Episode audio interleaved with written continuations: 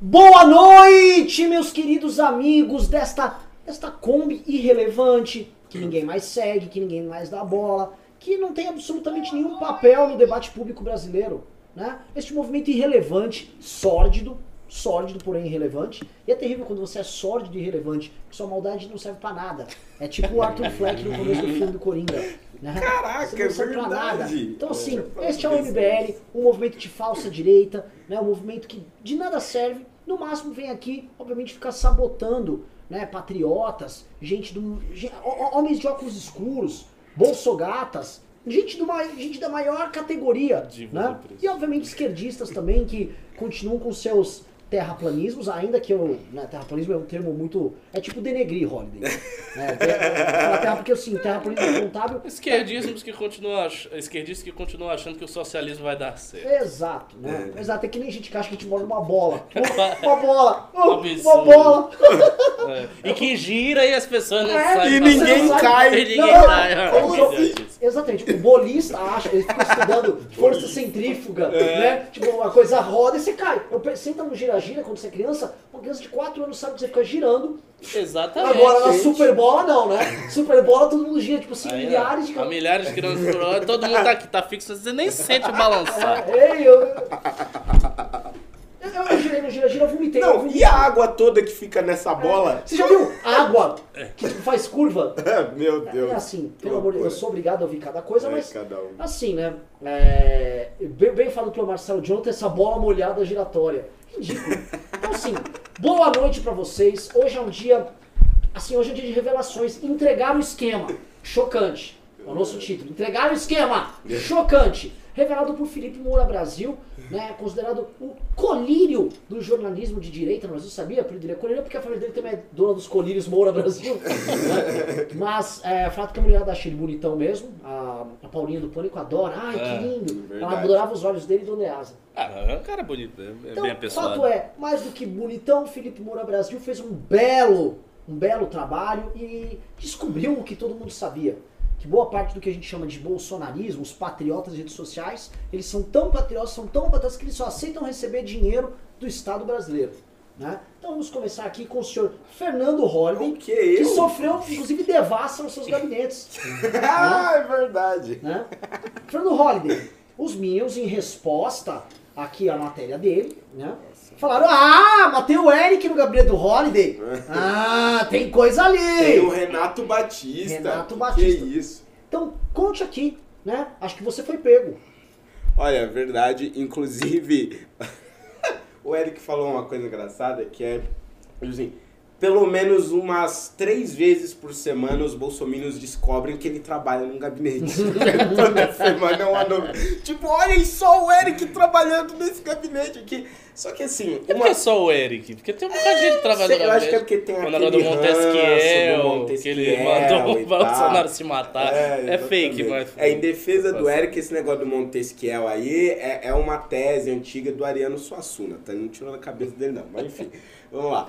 É, enfim, essas pessoas elas trabalham no meu gabinete mesmo, não tem problema, nunca foi segredo pra ninguém, a gente nunca escondeu. Inclusive, é, o Eric, todas as vezes que participou aqui, nunca escondeu isso de ninguém. Às vezes que perguntavam ali no news, falava mesmo, tá público lá na Cantal. A grande questão é que as pessoas que estão no meu gabinete não foram contratadas com a função específica de defender um determinado governo nas redes sociais ou de atacar todo mundo lá que é inimigo do MBL, não sei o quê.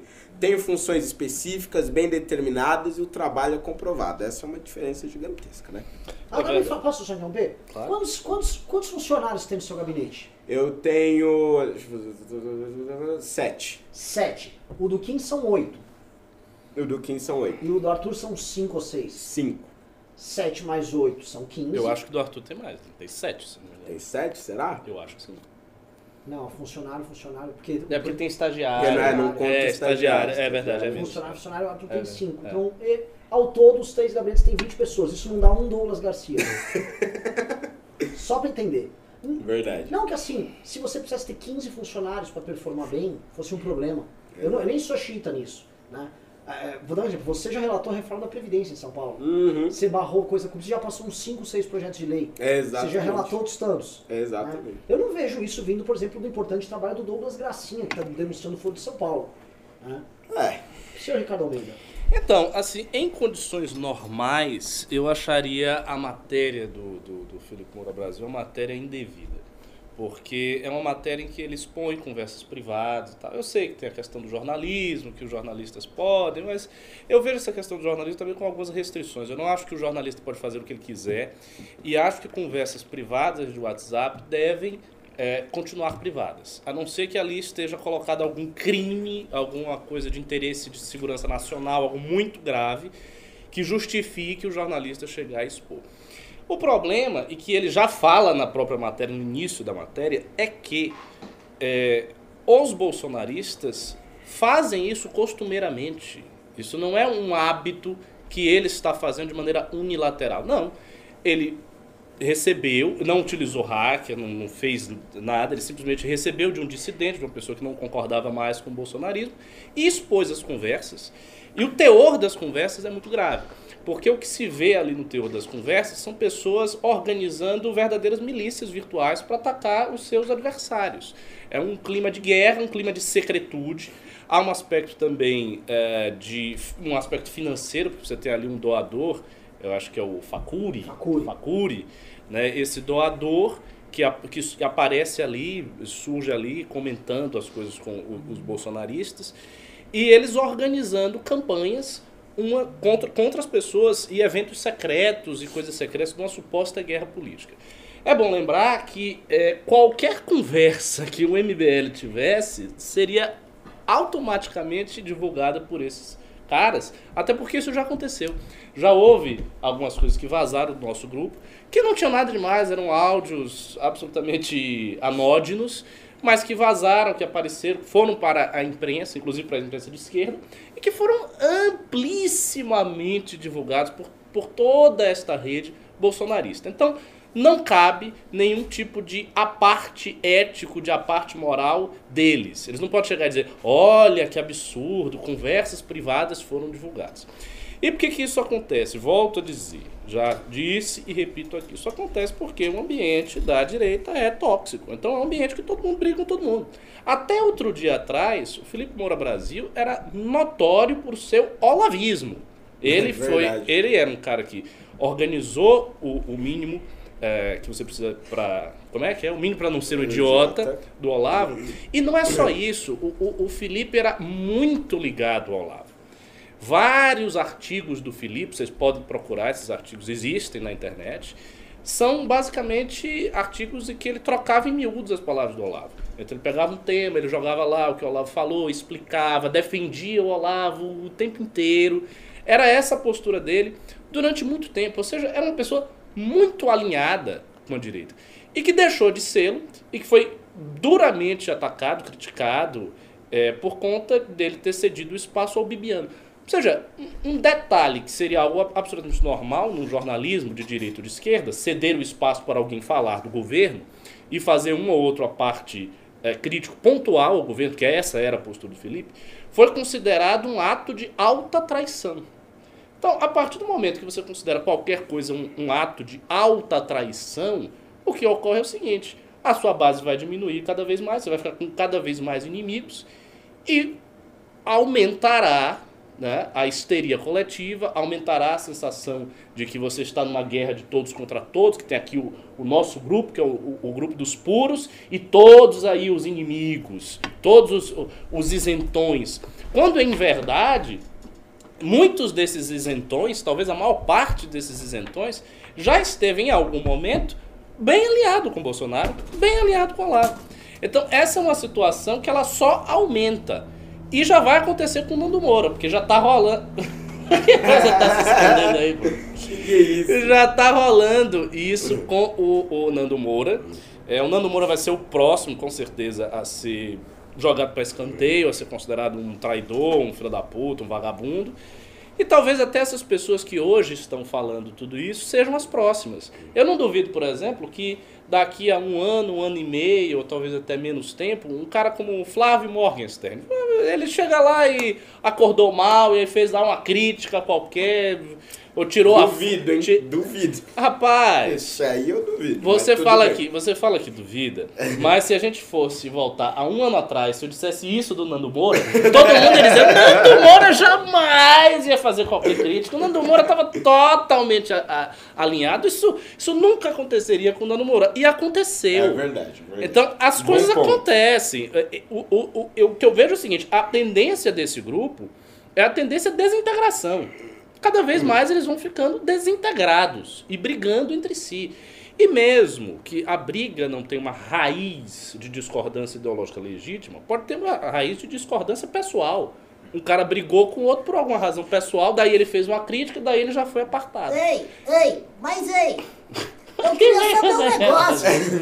Eu queria saber um negócio. Eu não entendi o que tá acontecendo. Porque eu gosto do Nando Moura. Mas ele, ele tá meio bravo, não tá? Me explica pra mim, Holiday. O que tá acontecendo? Ô, ô, como é que é o nome do urso? Ele tem um É um nome? urso conspiratório. Ah, urso conspiratório. Então, o, o urso conspiratório. Acontece que o Nando Moura, antes do Bolsonaro se eleger, ou pelo menos até o início do governo Bolsonaro, Nando Moura achava que ele ia levar à frente uma agenda anticorrupção. Ia defender a CPI da Lava Toga, não ia proteger o filho de acusações de corrupção, não ia intervir no COAF, nem na PF, nem na Receita Federal. Mas aí, o ursinho conspiratório, aconteceu que o Bolsonaro fez tudo isso que o Nando Moura não esperava. E agora ele tá Ah, bravo. Eu entendi. Obrigado, Holiday. Mas eu ainda tô confuso. Sabe por quê? Ah, Porque se você mora numa terra em formato de bola, você pode fugir e ficar rodando, rodando, rodando. Mas eles não querem rodar. Por que, que eles não vão embora do Brasil? Eu tô confuso. Hã? é, isso eu não sei te responder, o ursinho conspiratório. Eu vou ficar te devendo essa. O pessoal tá aqui falando no chat que na verdade esse daí é o Ursal. Ah, maravilhoso! Ursal, Ursal, muito, muito bom, bom. muito bom. Cara, tá muito bom nosso ursinho. Pessoal, É, se for ficou nosso legal. ursinho ursal, nosso ursinho conspiratório, ele vai participar do programa às vezes. Agora sim, ele, ele tem que fazer que nem aquele ursinho Ted do filme, porque como ele é um ursinho conspiratório, É. o Lavete, ele tem que fumar. Eu tô aqui com um E cigarro. tem que falar uns Ah, Daqui a pouco palavrões. eu acendo o cigarro e dou palavrões. aqui ao ursinho conspiratório. É, é, exatamente. falar, ah, porra, o mel tá azedo. Ô, porra, porra, porra. Agora, é, entrando aqui, né? O que que tá rolando, né? O que que tá rolando? O Ursal levantou um ponto muito importante. Eu acho, é, o que o Ricardo colocou assim, eles vão ficar se consumindo entre si e tal, mas eles vão chegar num determinado limite, né? Eu acho que tem pessoas que a dignidade não vai... Por exemplo, Alan dos Santos. Ali, cara, a despeito de uma prefeitura abjeta que ele vem fazendo em São Paulo, ele não tem mais como descer na dignidade dele. É verdade. Então, assim, ele vai continuar. Agora, vou dar um exemplo. Se, por exemplo, um Bernardo Kister começar a perder mercado, sai fora. Se o Nando saiu, o Bernardo sai também. Exato, exatamente. É, porque, porque tem uma coisa in- interessante, é, é que esses que têm um vínculo mais forte com o governo, que tem é, é realmente um vínculo firme, eles têm um ganho financeiro objetivo. Isso. E um ganho de Isso. poder muito objetivo. Você vê na, na matéria ali do, do, do Felipe Moura, por exemplo, a Stepa Paiano, a, a Paula, Paula Marisa. Marisa. não sei o quê. Eu acho que é a Paula Marisa, inclusive, que fala: Não, se perguntarem pra mim sobre esse negócio de carga não fala, aí, é, não eu- ficou mencionando. É, ela diz assim, ela diz não tem problema nenhum, tá, mas ela Sim. não fica alardeando. É, não fica ela tá alardeando tal, finge de sonsa, né? Tem um negócio assim. Eu acho ela muito bonita. ela é bonita demais, não é? Eu não sei, eu nunca vi. na Não, ela, verdade, eu ela é não feia. Porque isso ainda. não, é, é, é engraçado. Não, é feia, assim, ainda dá pra pegar, mas não é, realmente não é bonita. E, É. e nem. Na verdade, nenhuma das três, né? Nem a Eu, Camila, eu, eu, nem a Esté, nem, não nem sabia essa quem mulher. era a Paula Marisa E elas, matéria. pois é, elas se autonomeiam divas da depressão. É uma coisa muito Não, é divas da opressão. Dá pra. Dá, é. Mas da depressão também. Eu vi elas, eu não Desculpa. fiquei feliz. Não mesmo. É divas da opressão. Pois é, não são nem divas e nem oprimem ninguém. É, É, nomenclatura totalmente irônica. Não, ma- mas a- o que eu queria chegar à conclusão é que, veja bem, essas pessoas que já têm um ganho financeiro, que precisam pagar a conta porque estão ganhando do governo ou de deputados ligados ao governo, veja bem, essas pessoas vão ficar lá. Uma dessas É, é, pessoas é é, o verdade. Alan dos Santos. Agora, o Bernardo Kister, por exemplo, não. O, o, o, o não sei o que lá do Rabicó, como é que é o nome? Ou Ah, Marquês de Marquês de Rabicó. Rabicó. Marquês de Rabicó. O Marquês de Rabicó, ele tem, é, é, majoritariamente, o público que segue ele no YouTube, nem segue ele pra pra puxar saco do governo, segue ele pra ter uma visão mais conservadora da igreja, por Isso, exemplo. exato. Então, o público dele é católico e, e tem ali, quer ver questões teológicas, questões doutrinárias da igreja e tal. E uma vez ou outra xinga o MBL, fala É. do governo e tal. Então, assim, ele não tem uma dependência tão grande do governo quanto um Alan dos Santos. Não, você, você tocou num ponto fundamental. De fato, há uma diferença entre aqueles que recebem do governo e aqueles que não recebem do governo. Uhum. As pessoas que recebem do governo, por razões óbvias, dificilmente farão crítica àquele que paga elas. Porque Exato. de meu bolso primeiro e minha opinião depois. né? Não é uma pessoa muito convicta. Agora, quem não tem isso, pode ser que saia dos trilhos, é, é- é verdade. Então, talvez ao fim e ao cabo, reste ao bolsonarismo apenas os formadores de opinião que recebem do governo. E aí a gente vai estar numa situação, se isso chegar ao- acontecer, se só sobrar essa galera, a gente vai estar na situação que o PT esteve no seu extremo declínio. Mas o PT perdeu né, os blogs, aqui, e ficou com uma corriola de blogs pagos, uma corriola de sites eh, pagos. Não sei se, se isso vai ocorrer ou não vai acontecer. Mas eu, mas eu, eu, teve- eu, eu, eu preciso exercer a minha função aqui. Claro. Minha função da pimenta. Não é que eu já tô muito aqui concordando, já tá papo de comadre e tal, vou jogar na roda. O negócio é o seguinte: a partir do momento em que você tem uma, uma democracia que ela é muito mais volátil e muito mais afeita a instabilidades, e grande parte dessa instabilidade advém das redes sociais, que deu voz a quem não tinha voz, deu possibilidade de mobilização a quem não tinha possibilidade de mobilização. Você que está no poder, portanto, tem ali eh, maiores possibilidades de cair, de, de, de, de sofrer, enfim, com as críticas e tudo mais. Você está, ah, ah, digamos assim, mais descoberto, mais Sim. desprotegido. Lógico. Então veja bem, será? Será que é realmente viável fazer uma crítica a um governo que tenta, neste meio extremamente flexível, volátil, instável, criar uma rede de proteção? O que eu quero dizer é o seguinte: será que isso talvez não seja um modelo do século XXI de governo? Será que no futuro não vai ser comum os governos terem realmente as suas redes e é isso aí, foda-se, vai lá, contrata o cara só pra fazer aquilo? Será que é realmente imoral? Perfeito. Não, essa é uma pergunta muito pertinente. É uma pergunta muito pertinente, porque o que você coloca aí é a seguinte questão, né? É, como parte da- do embate político tem se dado nas redes sociais, é natural que É. o governo tenha os seus formadores de opinião, os seus Como tem o ministro da Casa Civil, a secretária-geral É, da presidência, o aí líder aí eu, eu, eu só tenho algumas considerações. Primeiro, eu acho que é é necessário respeitar a legalidade. Ou seja, se estiver respeitando a legalidade, em princípio é ok. Segundo, se a gente equipara as redes sociais, e muitas dessas redes sociais são portais de notícia, portais de opinião. Ou Sim. seja, exercem uma função semelhante à do jornalismo. Perfeito. Se você equipara es- estes sites, estes blogs, como jornais, então surge um problema. Qual é o problema? Mesmo antes das redes sociais, os governos estaduais, municipais e federal já compravam a imprensa. Na Bahia, por exemplo, o senhor Rui Costa, isso é público notório, todo mundo sabe, compra imprensa. A imprensa baiana é toda comprada. O governo comprar a imprensa é algo errado, porque a imprensa deve exercer uma função de vigilância. Ela deve representar as tendências naturais da dinâmica da opinião pública. Perfeito. E não representar os interesses do governo. Na medida que Perfeito. o governo chega lá e bota dinheiro na mão de todos os jornalistas, ele compra a imprensa, fecha todas as notícias com ele, coisa que Bolsonaro não fez com a grande imprensa, nem vai fazer, não vai, nem se quisesse conseguiria, se Sim, tivesse um sim. projeto não conseguiria. Mas é assim que acontece. Então eu acho que é preciso ter limites quanto a isto. Né? E eu não acho que o governo possa simplesmente sair por aí e comprar todos os grupos independentes bem, de mídia no com Brasil. comprar aqui, vamos traduzir este verbo comprar. Comprar você está dizendo é, verba publicitária ou você está dizendo que os contratados do governo não podem ter os seus blogs? Os contratados do governo. Porque veja bem, assim, uma coisa é, por exemplo, eu tenho lá o Alan dos Santos Uhum. E aí eu contrato ele como assessor da Secretaria-Geral da Presidência. Ele tá lá, ele tem uma estabilidade financeira e com base nessa estabilidade financeira ele fala: "Ah, vou montar aqui um blog para defender este governo do qual eu participo". Isso é uma coisa. Outra coisa é, o Ministério da Comunicação pega e fala: "Ah, tem ali a Folha Brasil, o Terça da Quarta e não sei o que, vamos injetar é, dinheiro de publicidade ali".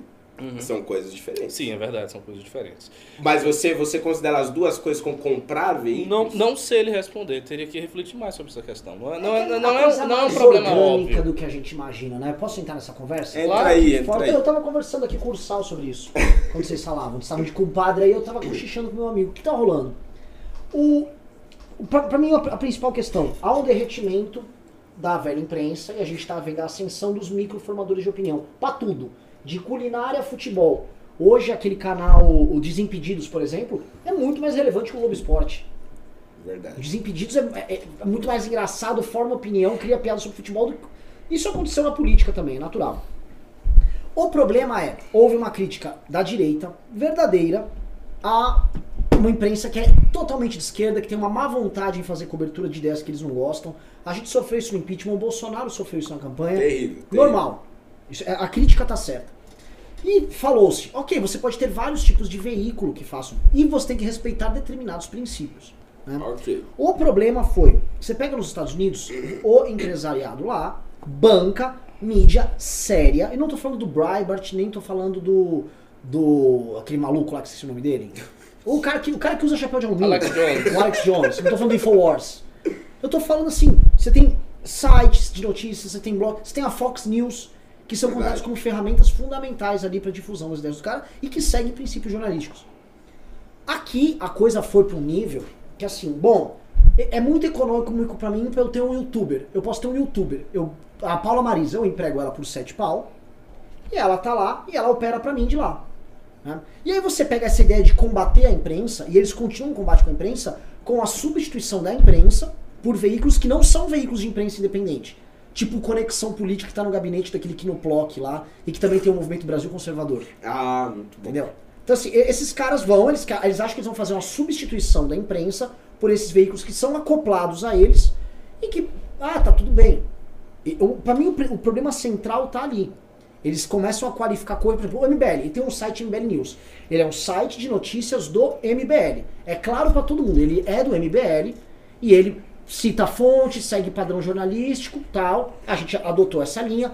Tem expediente, tem cara, tal, todo mundo sabe onde é, pode cobrar, se quiser processar o MBL News, processa, tal. Adotamos essa linha, adotamos essa lógica, estamos operando. Mas é um site ligado ao movimento político.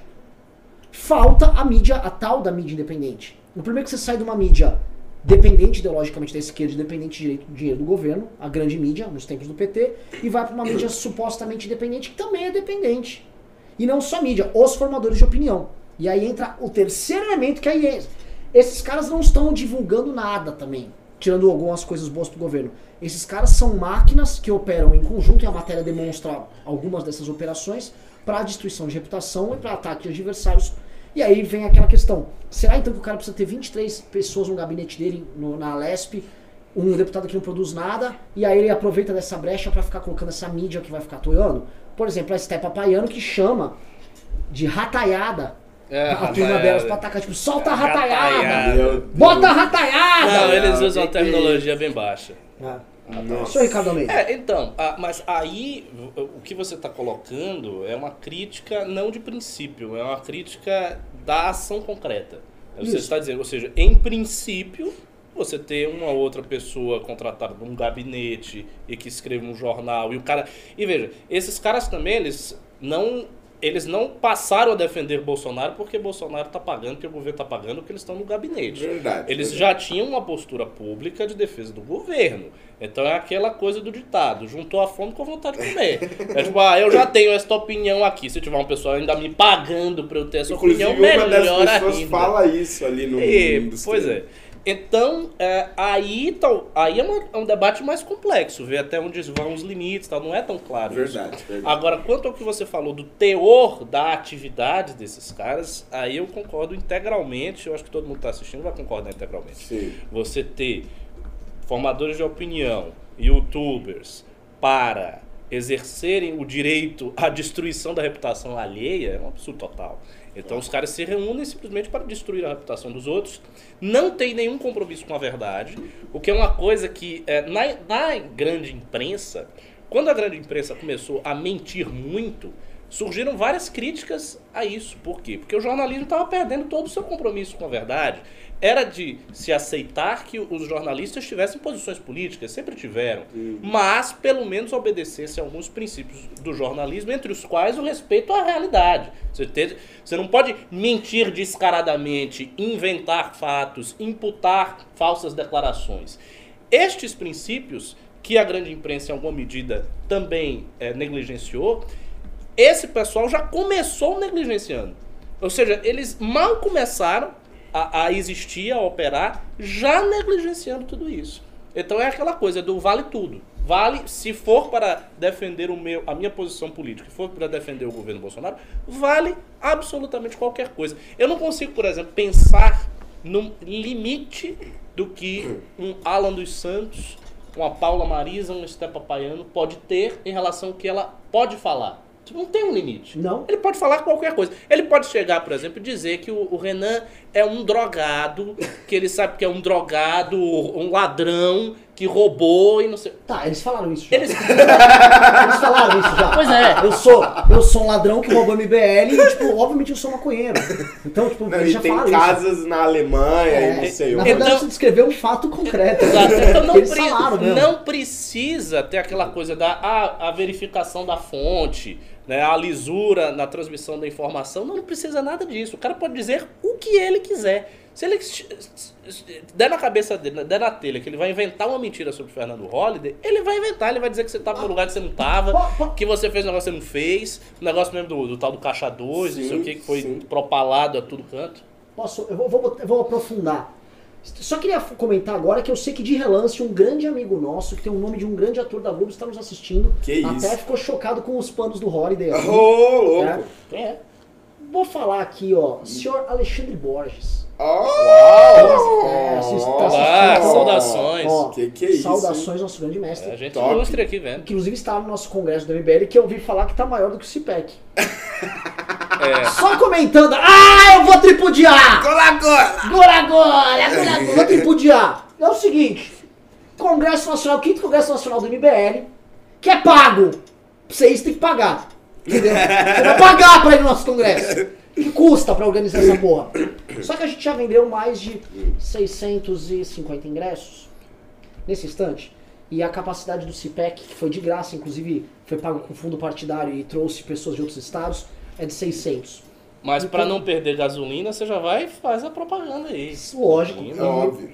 Pimbas acima de 100 reais levam ingresso para o nosso congresso. Uou! Vamos lá, vamos Que que encher é o congresso isso, da isentosfera. Congresso Meu de- Deus. O que vai ter de isentão? O que vai ter de Nossa, traidor da pátria? caraca. Assim, vai, Vai ter ser muito. pesado. E vamos lançar o nosso livro lá, né? É, como um grupo de Que desajustados já tá derrubou- tendo pré-venda. Já tá em pré-venda. Na Amazon. Na Amazon, como um grupo de desajustados derrubou a presidente. Está lá. Mas falando, já fiz aqui um merchanzinho, né? Precisava fazer o merchan. Eu vou botar esse tempero aqui, Ah, tá? Bota aí. O que, que é o tempero? Vocês não acham que um dos dramas que a gente tem aqui é o seguinte: a gente passou a ter, através dessa política das redes sociais, os simulacros de mandato. São mandatos de políticos que se elegem e eles não exercem a atividade parlamentar. Uhum. E aí eles descobrem o seguinte: se eu ficar lá fazendo vídeos e me comunicando e utilizando um suposto mandato como uma plataforma de comunicação, eu posso permanentemente ser relevante para esse meu público. E fico vivendo um novo modelo de mandato, onde as próprias funções parlamentares são subvertidas para essa função desse simulacro. Então você pega, por exemplo, o mandato do, do, do Douglas Gracinha. Hum. né? O Douglas Gracinha, ele vai lá, tem o mandato dele, tá lá com os seus 22 assessores, cuja função é ser a rataiada que a Stepa Baiano põe pra atacar. Rataiada. Ataca a rataiada! Pega! Ah, faz Os caras vão lá, a rataiada serve pra atacar. Agora, ele não exerce de fato um mandato prático. Ele, dá, ele faz alguns uns xingamentos no palanque lá e fica atendendo às redes sociais dele ali. No Congresso Nacional, o que mais se vê. Né? Posso começar, assim, da Carla Zambelli e da famosa bancada da live, que o Kim comenta, que é um monte de deputado do PSL na frente do plenário fazendo live. Né? Nesse contexto, né, essa subversão da contratação de funcionários, onde os funcionários passam a exercer algo que é diferente de um mandato tradicional, é, é possível falar que há uma imoralidade aí? Ou há uma adaptação da política para os novos tempos? Eu acho que há uma imoralidade, mas acho que essa imoralidade a- ocorre com a parcela de culpa grande do eleitorado. O eleitorado é muito responsável, muito culpado por isso acontecer. Por quê? Porque o, o próprio eleitorado também está ultra preso às aparências. Então as pessoas querem saber do cara chegar lá e fazer uma live e, e falar aquelas coisas.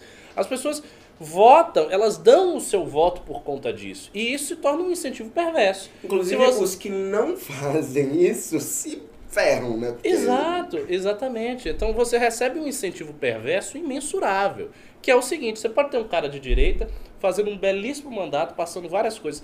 Se ele não for muito midiático, ele vai perder a vaga para uma Carla Zambelli, ele vai perder a vaga para um Douglas Garcia. Sim. Isso vai acontecer. Então ele precisa ser midiático. Lógico, os meninos aqui que têm uma qualificação superior à média conseguem conciliar as duas coisas. São muito midiáticos e também fazem um bom trabalho. O que eu estou dizendo é o seguinte: o cara que for, for lá e não, e não for midiático, que fizer um excelente trabalho, passar um negócio. Ninguém vai estar nem aí pra isso, porque as pessoas também querem saber da live, do cara gritar, do cara falar lá que tá fazendo, que tá acontecendo. Estou aqui defendendo o Brasil contra o Foro de São Paulo, contra os comunistas, papapá. E aí pega aquele discurso, pode até impulsionar no Facebook, Exatamente. impulsionar nas redes sociais, e isso dá a ele o dividendo político. Então há uma imoralidade, mas uma imoralidade pactuada com o público. A meu ver, no médio prazo, no médio prazo, esta espetacularização também vai diminuir um pouco. Porque por mais que nós tenhamos todo o aparato tecnológico, social, para que isto ocorra, é, a população também com- começa a entender, ela, ela começa a discernir quem está trabalhando e quem não está trabalhando.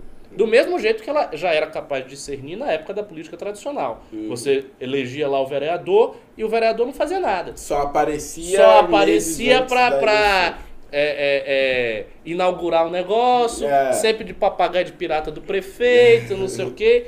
Isto, assim, dava pra enganar, mas começa a aparecer, as pessoas começam a reparar, Sim, né? sim. E aí começa a ver a botaria, a fofoca, dizer, não, esse vereador não faz nada, ele é só papagaio de pirata, nunca vem aqui pra porra nenhuma, só vem aqui em cima da eleição. Estas reclamações, elas podem começar a surgir, transportando-as ao plano das redes sociais, para as redes sociais. Só que veja bem, Ricardo, pode ser que os parlamentares que usam isso, é, é, e, e são muitos, né? Hoje a, a maioria faz isso, né? A bancada da live hoje é muito representativa, e a esquerda também tá, tá gerando um pouco isso. É, eu tenho a impressão de que com o passar do tempo, é, a ideia que vai ficar é que aqueles que fazem lives, aqueles que estão sempre mostrando as discussões, postando vídeos e dando declarações, etc., é, podem acabar eh, se transformando em símbolos de transparência. Porque uma coisa que a, que a rede social faz é ela passa a ideia de que aqueles que a utilizam constantemente são transparentes. Estão mostrando que estão trabalhando, estão mostrando que estão fazendo, que deixou de fazer, o que não deixou de fazer. Portanto, eu acredito que ao avançar do tempo, não sei se a espetacularização vai continuar assim, mas o uso das redes sociais é, vai, vai passar a ideia de que quem não está utilizando tem algo a esconder. É, pode ser, mas aí talvez a gente esteja falando do uso de redes sociais para demonstrar o que está sendo feito no mandato. Por exemplo, o cara começar a é, filmar o seu mandato. O que ele efetivamente faz. Então, estou aqui, vou protocolar esse projeto, vou fazer isso, estou aqui na comissão X, eu estou aqui fazendo isso, eu estou fazendo aquilo.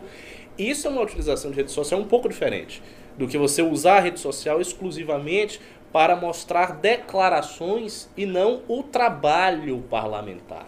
Inclusive, se alguns deputados e vereadores da nova safra começam a utilizar a rede social para demonstrar o mandato, por definição o contraste começa a aparecer. Por exemplo, as pessoas já são capazes de contrastar a maneira como Kim usa as redes sociais dele e a maneira como uh, sei lá, a Carla usa as redes sociais dela. E como isso vai aparecendo para o público, o público também começa a discernir. Eu começo a dizer, ah, esse pessoal do PSL não faz nada. Ah, esse pessoal não está fazendo coisa nenhuma. Ah, não estou vendo trabalho. Eu acho que há, um, há uma esperança aí. Não sei quando é que a gente vai melhorar a situação do, da política brasileira, quando é que vai sanear isso aí, mas eu, eu tendo a crer e gostaria que houvesse uma experiência no final do túnel. Eu, eu, vou, eu vou entrar nesse ponto aqui que é, é muito legal. É, caiu o nosso retorno, tá? Nós estamos sendo atacados pela rataiada. Que isso? A rataiada tá atacando nosso retorno. É, é, essa rataiada, essa rataiada me lembra, tem uma cena no, no Coringa, não é spoiler não, tá gente? Mas tem uma cena no Coringa que passa o jornal assim, tipo, Gotham City está sendo invadida por uma espécie de super ratos nas ruas. É, é o pessoal, é o pessoal da Estepa Paiano que tá lá na É, Exatamente. Os caras viram o filme do Coringa e falaram, puta, isso aqui é mais de 68 gerou essa, essa merda, vamos botar a rataiada pra atacar. Rataiada, vou botar Mas, mas- voltando aqui é o seguinte. O Kim apareceu hoje como o sexto parlamentar mais influente em redes sociais pelo ranking da FSB, né? E eu, ele me- aquilo lá mede desempenho em redes sociais, num conta YouTube, conta Instagram, Facebook, Twitter, né? O Kim hoje é um deputado, presta atenção, ele não é da extrema esquerda, ele não é dos passadores de pântanos, tem Joyce e Carla ali na frente, não é o Farru que tem vídeos que ficam bombando basicamente mata o bandido! O Kim é um parlamentar cujo conteúdo em rede social é quase exclusivamente demonstrando o trabalho dele. Exatamente. Isso que o Ricardo falou é um pouco doido, porque de fato eu tô acompanhando o canal de YouTube do Kim. É um canal onde as pessoas estão acompanhando o trabalho parlamentar e análise parlamentar. Ele Isso. não tem audiência, ele não tem a coisa lá. Só que eu imagino que ele tá fidelizando o eleitorado dele com um nível, assim, monumental. Porque as pessoas vão gerar o termo de comparação. Não é possível que o, o- que o louco, né? O, o louco. Ah, puta, eu vou chegar no. po- Posso fazer digressão? Pode Faça, vir. faça Ah, uma digressão, falar. A rataiada que me perdoe! fazer a digressãozinha aqui é o seguinte. É, o que que rola?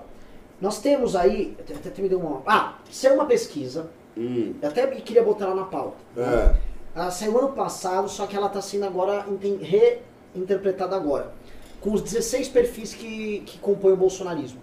Um desses perfis, por exemplo, você tem as bolsodivas, que são mulheres que perceberam que o- é um universo muito masculino, elas querem chamar a atenção do homem bolsonariano. Tem o homem opressor, o vil- ela criou tipo assim 16 tipos que seguem o, o- o universo do Bolsonaro. E aí a pesquisa dela demonstra que a maior parte dessas pessoas, elas não são bolsonaristas, mas a maior preocupação delas é de fato o combate à corrupção e impunidade. Hum, E aí, essa pesquisa saiu ano passado, e aí agora estão reinterpretando que ela começou a analisar essa- esses 16 perfis, como eles estão reagindo a esses problemas relativos à Lava Jato, ao acordão e tal. Saiu na Veja agora a matéria disso aí. E ela percebeu que só 10% do eleitorado do Bolsonaro ficam, ou seja, 10%. No percentual que o Bolsonaro teve, teve Sim. 37, 40 e poucos por cento no primeiro turno e tal. Sim. perfeito. É, só 10% ali fica com ele incondicionalmente. Que em geral é o perfil que ela chama de macho viril. Hum. O resto sai fora com o tema da impunidade. Onde eu quero chegar? Talvez essas pessoas geradoras de Lero Lero, o- a bancada do- da live, estejam brigando, se acotovelando por esse público de 10% que está ficando restrito. O que acontece? Farinha pouca, E o pirão Meu pirão primeiro. então, será que boa parte dessas brigas, instintivamente, mais do que a briga só pelo dinheiro, a briga por um determinado mercado que está ficando restrito? Eu acho que sim. Quando o Nando Moura. Não, mas você tá partindo do princípio que eles já sabem que o mercado está ficando restrito. Cara, a, a percepção. Não, você sente. É uma coisa, é uma coisa, pode ser uma coisa inconsciente também. Você não precisa ter assim a percepção consciente toda do horizonte, dizer, ah, meu plano é este, eu vou fazer isso. É uma sensação. É como se fosse uma sensação. Você faz muita coisa por sensação. não Vou te dar um exemplo. A gente teve uma manifestação no dia 26 que foi palanque pra esses caras. Aí você teve uma manifestação menor dia 30. Só que os caminhões de som do PSL eram cada vez maiores. A- a- a- meu Deus do céu, a menina lá do, nas ruas, ela organizou praticamente um totem. Eram bonecos dos dois lados, caixas de som. Coisa maior do que do impeachment. No impeachment a gente não Deus. gastava nada. Ela gastou naquela, naquela lá, tranquilamente, mais de 50 mil reais. Que isso. Entendeu? Em cada uma. Então os caras vão aumentando. Então, tipo, só que eles estão vendo o público diminuir e pra brigar ali eles têm que investir mais. Quando você começa a fazer isso, você está vendo um enxugamento de público. E você tendo que investir mais, você entrou numa escassez. Aí entra uma economia de escassez. Boa parte dessa briga, a meu ver, instintivamente é isso. E aí você tá vendo pessoas, por exemplo, o Lando Moura, que tem um discurso é, mais revolucionário. O Lando Moura percebeu que o público tá separando, falou, eu vou pra cá onde tá esse público indignado, que não tá com resposta, que é o público que tá sendo do Bolsonaro. O MBL já tinha percebido isso muito antes, de- de- inclusive muito antes do acordão. A gente simplesmente via que isso ia dar merda. E a gente tá tentando construir outros tipos de alternativa. Vocês não acham que é, tudo isso está interrelacionado? Senhor, senhor, senhor Holiday, Mas veja bem, veja bem. O, o- Tá, suponhamos que esses 10% aí seja esse público mais radical, tal, que o- o- os PS lento lá estão tão brigando. A questão que fica é, esses outros 90% que votam, esses 90% dentro do universo eh, bolsonarista. Não, não, não. Mas é, é 10% considerando que o universo bolsonarista tenha os 50% dos votos. dele. Isso, exatamente. Então daria considerando- 20%. seria Isso, exatamente, exatamente. Não. É, Não, Essa- não, ela tá falando da, da, assim, o Bolsonaro teve 43%, 44% no primeiro turno, ela tá falando 10%, retorno a dentro 10. desses 40. Não, não é 10% de 47. Não, é isso, mas é o que eu tô explicando Ah. pra ele. É 10% bruto. Bruto. Ah, tá. É isso, ou seja, Perfeito. 80-20. é- Perfeito, é a perfeito, perfeito. Tá. Ah, bom, mas suponhamos então que essa parcela aí seja restrita e tal e, e, e esteja ficando cada vez mais escassa. O resto do público que está abandonando, será que ele vai continuar tão engajado quanto? Porque veja bem, se ele, se ele é um, um público que não é tão engajado, a impressão que vai continuar tendo é de que ou as pessoas estão perdendo o interesse pela política, e, e aí essa, essa espetacularização nas redes sociais, esse debate todo vai, vai seguir por esse caminho aí que você está dizendo, ou significa que essas pessoas ah, talvez estejam ficando descrentes daquilo que é, ou daquilo que poderia ser a direita, e aí todos os grupos ficam prejudicados essa leitura, pra mim, ela, ela ainda não tá muito clara. Quem são essas pessoas que estão abandonando? Pra onde elas estão indo? Elas estão, tipo, simplesmente desistindo de falar sobre política, ficaram completamente desiludidas, elas estão indo pra grupos como o MBL, Vem Pra Rua, estão indo pra influências como Nando Moura. A impressão que eu tenho é que essas pessoas que estão abandonando não são engajadas e muito provavelmente não vão se engajar durante um longo período. Concordo. E aí todos os grupos saem prejudicados, inclusive a gente. Concordo, Sem dúvida nenhuma. Eu também acho que todos os grupos saíram prejudicados, inclusive o MBL. Mas é, é o que, que vai fazer? Do jeito que a coisa Não, tá, é Tem assim. uma hora né? que você adota o tem, estilo é, tem jeito. Suplicy, esse relaxa e goza. É, não tem, é, não, estupro inevitável. não tem muito o que fazer. Não tem realmente muito o que fazer. Porque assim, Ó, como eu falei, não tem. Kataguiri tá nos ligando aqui, posso atender? Ah, olha Ah, só, eu atenda aí, eu vou atenda ao vivo. Isso, enquanto Deputado Kim Kataguiri? uma- um- Tá, é o seguinte, você entrou de novo ao vivo no MBL News, sem querer ser chato.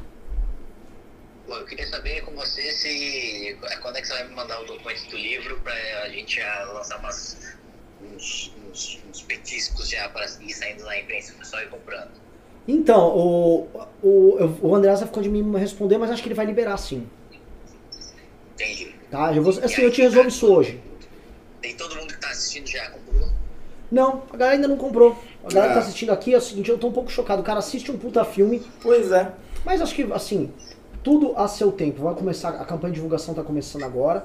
Eu ainda tô muito chateado que, sei lá, Vou ver aqui, por exemplo, o Ulisses não comprou, mandou pimba. Mas assim, a coisa vai andar, andou no doc, tá É andando que no assim, né? gera- É que a gente também fez a ordem meio errada, né? É, É. tudo bem, Holiday. Entendi.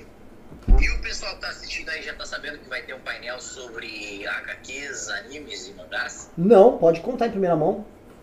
Primeira mão, então, pra vocês, vai ter. E, inclusive, Renan Santos vai fazer parte, ele nem tava sabendo. Ah, é. É, vai discutir grandes teorias sobre diversos, diversas atrações diferentes. E todos que estão assistindo aí ao vivo devem ter muito interesse em, em, em- em comparecer. Inclusive, teremos a, a presença do Sr. Monark. uma- O, o Monark, do canal do Monark? isso mesmo, Ô, uma, uma lenda aí do YouTube. E que hoje, inclusive, estava na BGS, ah, contratado pela Sony, fantasiado de, de Kratos do God of War, que foi uma coisa bastante constrangedora. Então, todos que conhecerem ele vão lá nas redes dele tirar sarro dele. E, e ele estará lá discutindo com o André Santi também, que é, faz stand-up também. Inclusive, fez um stand-up só sobre Cavaleiros do Zodíaco. E, e o Igor que eu nunca lembro se é 3K ou se é 4K, mas que também é um grande, principalmente admirador de JoJo's, que quem tá assistindo sabe, que você ainda não sabe, que você já passou da idade. Qual? Jojo, que é o desenho lá, o anime? Isso Conheço. Ele é italiano, não é? Um dos personagens, uma coisa assim? não é nada, para de fingir. Mas conheço, você tá vendo que eu tô manjando do Paranauê. Porra que é E, e vai ser um- muito interessante. E com, com uma atração surpresa no dia 16, assim. E eu, tenho, eu não tenho a menor dúvida de que são os, os momentos mais interessantes da vida de todos nós. Tá? Do, do painel surpresa, que já, tá, já foi divulgado que haverá, né? Esse painel surpresa no dia 16, mas não o que é, né? Mas o que é realmente uma coisa muito inovadora, assim, mesmo para fins de, das, das inovações dos congressos internos. É, porque, porque é o seguinte, na comparação com o congresso que tá rolando agora, o CPEC, né, por exemplo, você tá falando em ter esses caras debatendo essas coisas, mas eu acho que ter o Bernardo Kister falando sobre política é ainda mais psicodélico, eu acho que eles estão um passo à frente da gente. Mas, é isso? Que não é aquele negócio do correio? CPEC no negócio do... É, é, é amarelo também.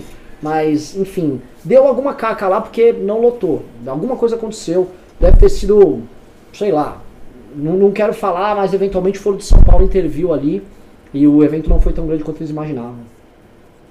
Entendi. Será que isso tem alguma coisa a ver com a reunião do Star System Short Shore? É, né? Olha só, o nome do hotel chama Transamérica. Tudo que tem trans, né? é, já deixa fica preocupado. Agora, Transamérica também pressupõe uma relação global aqui, interamericana. Pacto interamericano, pacto de Princeton. Não tô querendo falar nada, mas acho que eles foram sabotados ali.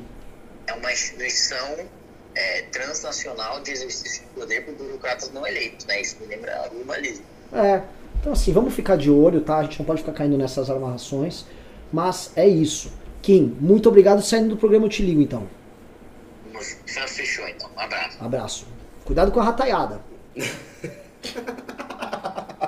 é bom deixar o menino avisado, né? Ah, é verdade. É, Onde estávamos aqui? N- não, Cara, a pauta não tá lembro. boa e a gente ficou falando só de rataiada. É, então. Vou, vou, vou entrar no resto da pauta. Foda-se. Vai lá. É... Deputada que vai deixar o PSL afirma que o partido está indo no sentido contrário de tudo que pregou. Vocês souberam disso aí, gente? É, só soube quando eu li a pauta. Porque... Agora, de que PSL ela tá falando? Minas Gerais. Já teve vários. Ah, não, o dela é de Não, Minas não, Gerais. eu Tá digo falando do do, do, do período histórico. Porque Ah. se o PSL antes do Bolsonaro era outro. né? É Não verdade, é nada. verdade. É a Ale Silva. É, certamente ela tá Silva é falando aquela que deu agora. um discurso quase chorando lá na comissão. É, só que é engraçado, eu fui olhar o perfil dela no Instagram, ela tem um perfil simpático, por exemplo, ela é contra o aumento do fundão. Tem várias coisas dela contra o aumento do fundão. Não sei se é sincero, mas tá lá, tá tudo na, na rede social dela. Sim. É, ela compartilha conteúdos de direita genéricos, conteúdos de direita sobre a Lava Jato, mesmo depois de todos os problemas, continua compartilhando. Parece ser uma patriota mais ou menos sincera, não sei, não a conheço. Uma, uma Nando Moura? É, parece que sim. Um, um, um Pa- parece que Nando sim, Moura? pelo que Talvez. você vê nas redes sociais. O negócio mesmo dela contra o fundão, ela foi bem explícita. Botou lá um bocado de coisa contra o fundão no Instagram. Eu fui lá olhar. E é isso, talvez ela sinta, mesmo que o partido está traindo a causa e não sei o quê, que ela acha que o PSL está afundando. O PSL também está muito queimado com a opinião do próprio eleitorado de Bolsonaro. E Agora tem um detalhe, ela disse, ela falou do PSL, mas a última postagem, se salvo engano, do Instagram dela, dizendo que ela estará com o Bolsonaro.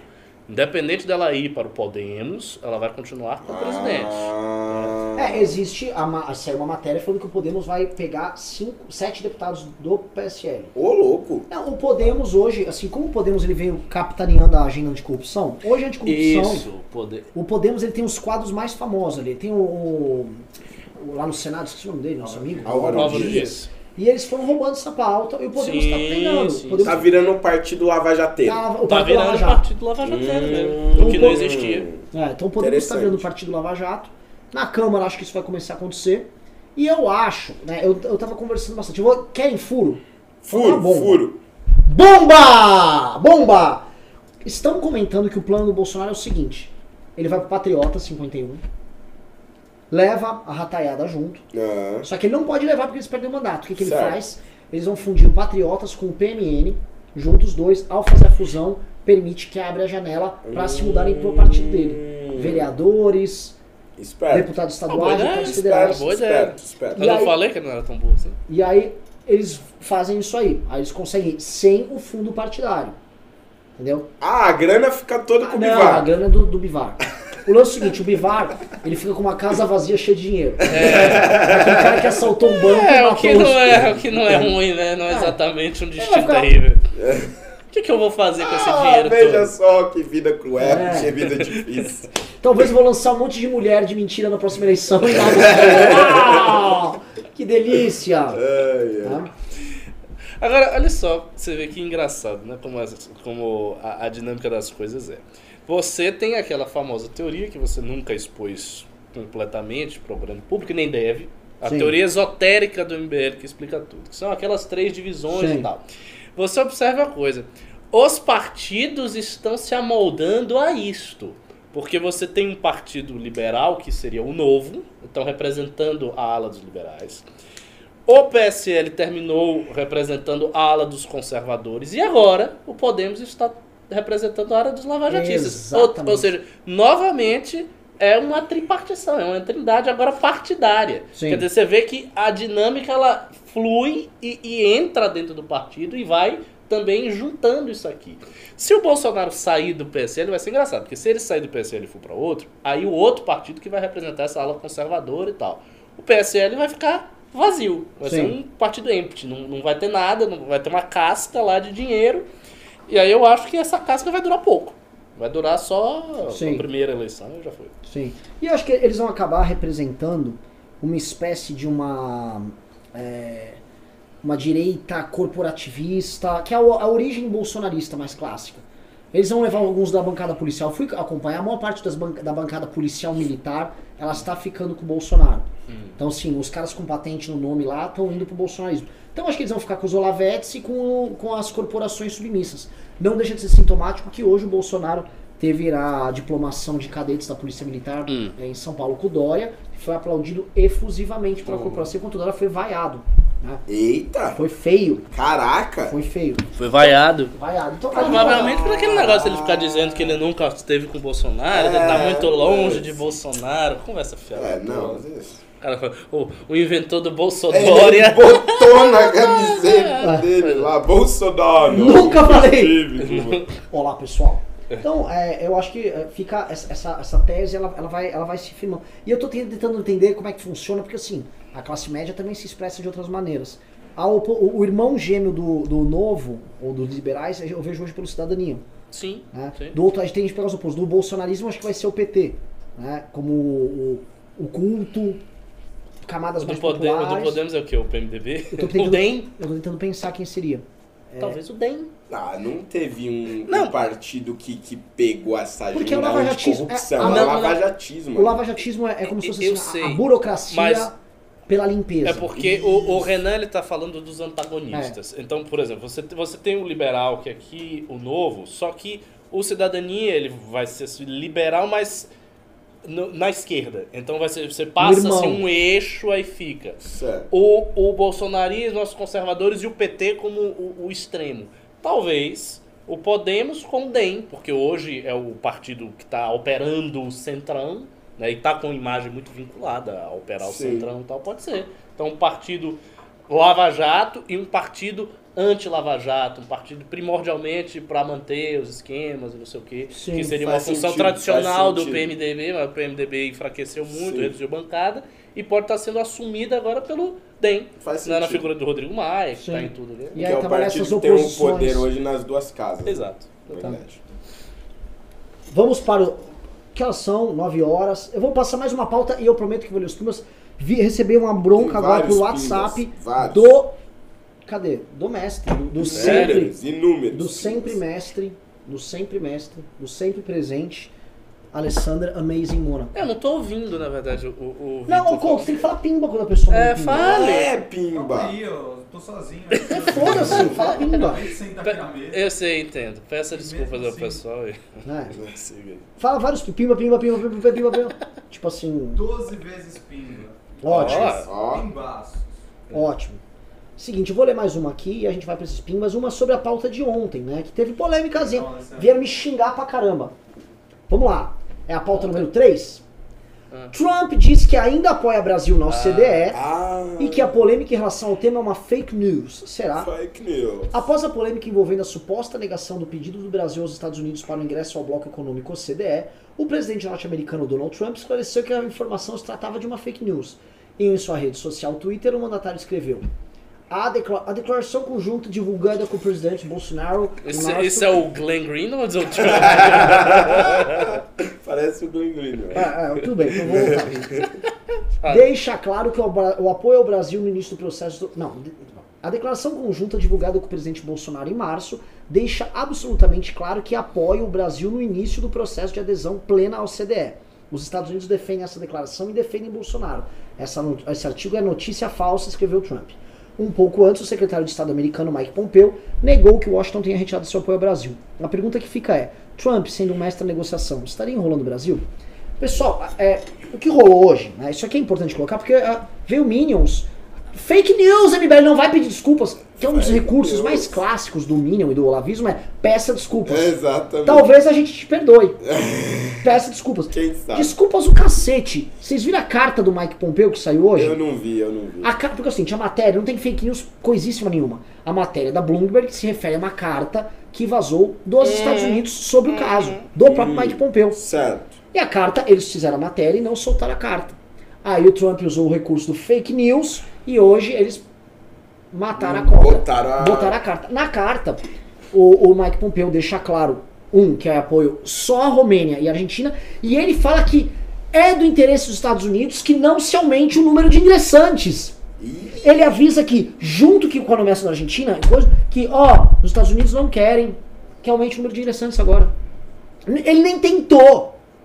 E o papo era que eles estavam entendendo. Então é o seguinte, se eles querem, se o Trump falou, nós apoiamos integralmente, ele poderia ter apoiado integralmente agora. Mas o próprio Trump, ele deixa embutido que eles não estão, que, que, vamos dizer assim, que, que a carta é real, quando ele fala, nós apoiamos o início, do processo. Exatamente. Ah. É o início, o Trump- Só que o que aconteceu? Essa porra foi vendida em março. Março. Como se, tipo assim, Trump é nosso amigo e já tá cuidando da parada pra gente. Porque o Brasil é amigo dos Estados Unidos, somos irmãos. Aí ficaram vendendo essa história. Venderam, venderam, venderam. E não tinha nada disso mais. Os Estados Unidos deixaram claro, claro, que não apenas eles indicaram os dois, mas que eles não querem abrir o processo para mais ingressantes Uhum. onde demonstra que aparentemente houve uma discussão ali CDA sobre esses outros ingressantes, uma, uma abertura de, de novos, além de Argentina. Mas, mas peraí, o tweet do Trump foi antes da Bloomberg mostrar que tinha carta. Isso. Ah. Ele falou que é fake news e a Bloomberg soltou a carta hoje. Exatamente. Ah, É o seguinte, o tu- que, que enrolo O diplomático. tweet do, do Trump e também o do Mike Pompeo foi, foi a pedidos. Isso Claro, é a coisa mais evidente. fácil do mundo de fazer. Por favor, O diga cara aí que chega, tá olha, gente, tá acontecendo cobrando aqui no Brasil, que a galera tá dizendo, que vocês não estão, não sei o que, não sei o que, faça aí uma postagem, pelo amor de Deus, pra dizer, ele chegou lá e fez a postagem. Tá, É. tá, fez a postagem, mas isso não muda nada. Não, e ele ainda faz uma manobra com esse negócio do início do, Do início, processo, isso, bem exatamente. e tal. E outra coisa, eu, eu também vi na- nas redes sociais o pessoal dizendo que o MBL é fake news, não sei o que, as pessoas replicando. Pare- parece que é uma narrativa que tá com força. Dizer Sim. que nisto o MBL fez fake news. Supondo que os bolsonaristas predominem nessa disputa de visões, né? Que as pessoas saiam convencidas de que o MBL realmente fez fake news, que foi indevido. E daí? Tipo, isto não vai mudar a situação muitíssimo mais grave do que qualquer detalhe narrativo, que é a situação fática de que o Brasil saiu da, da OMC e não entrou na OCDE. Essa é uma situação fática, ela tá dada, é, é um, é um fato. Eu acho, na verdade, que o governo tem que se preocupar muito mais com as consequências fáticas para a economia combalida do Brasil do que ficar agoniado porque o MBL falou isso ou não falou. Não importa o que o MBL falou ou Até não falou. porque, além de sórdidos, nós somos insignificantes. Ou É, seja, se nós soltamos uma fake news, teoricamente, Exato. pô, O cara não vai ficar sem preocupado. Veja, o Brasil saiu da OMC e o cara fica preocupado com o MBL, porque Renan falou que, que era isso, aquilo, o MBL no, no News disse isso. Sabe um assunto tão menor, quando você olha, é tão besta, que, que realmente ca- Insignificante. insignificante, que caracteriza mesmo as prioridades do governo. A prioridade do governo é montar uma narrativa que eles se saíram bem, mesmo quando os fatos estão contrários. Os caras não se interessam, ah, saiu a besteira. O que interessa é o seguinte, é ter o tweet do Trump, né, dando apoio a gente aqui, a gente conseguir vencer essa disputa de narrativa. Tá, supor, venceu, tá, você tá alegre, não vai mudar nada. Não vai mudar nada. Ai, ai. É, então assim, não teve fake news, muito pelo contrário, o Trump foi mentiroso ali, e ele fez um tweet, como a gente falou ontem, né, o que o Brasil ganha em recompensa para os Estados Unidos por ser, por basicamente liberou os vistos indiscriminadamente para os americanos, Base de né, Alcântara. base de Alcântara, alinhamento junto com a política externa americana, o que, que ele ganhou em troca? Alguns tweets apoiando ele. Eu imagino o Trump falando, é verdade isso? Eu sou mestre da negociação e... Não, vou parar com essa imitação, parece o Glenn. É, Ele deve pensar assim, é, tá cara, Glenn. esse Bolsonaro deve ser muito inteligente, porque ele tá dando a volta em mim em alguma coisa. Alguma coisa eles estão levando uma vantagem e eu não tô percebendo e eu devo estar. eles devem estar levando muita vantagem. Não é possível que eles estejam se fudendo tanto aqui pra mim e não estão ganhando nada em troca. Talvez ele ache o seguinte, talvez ele ache que a grande vantagem narrativa do governo é ele.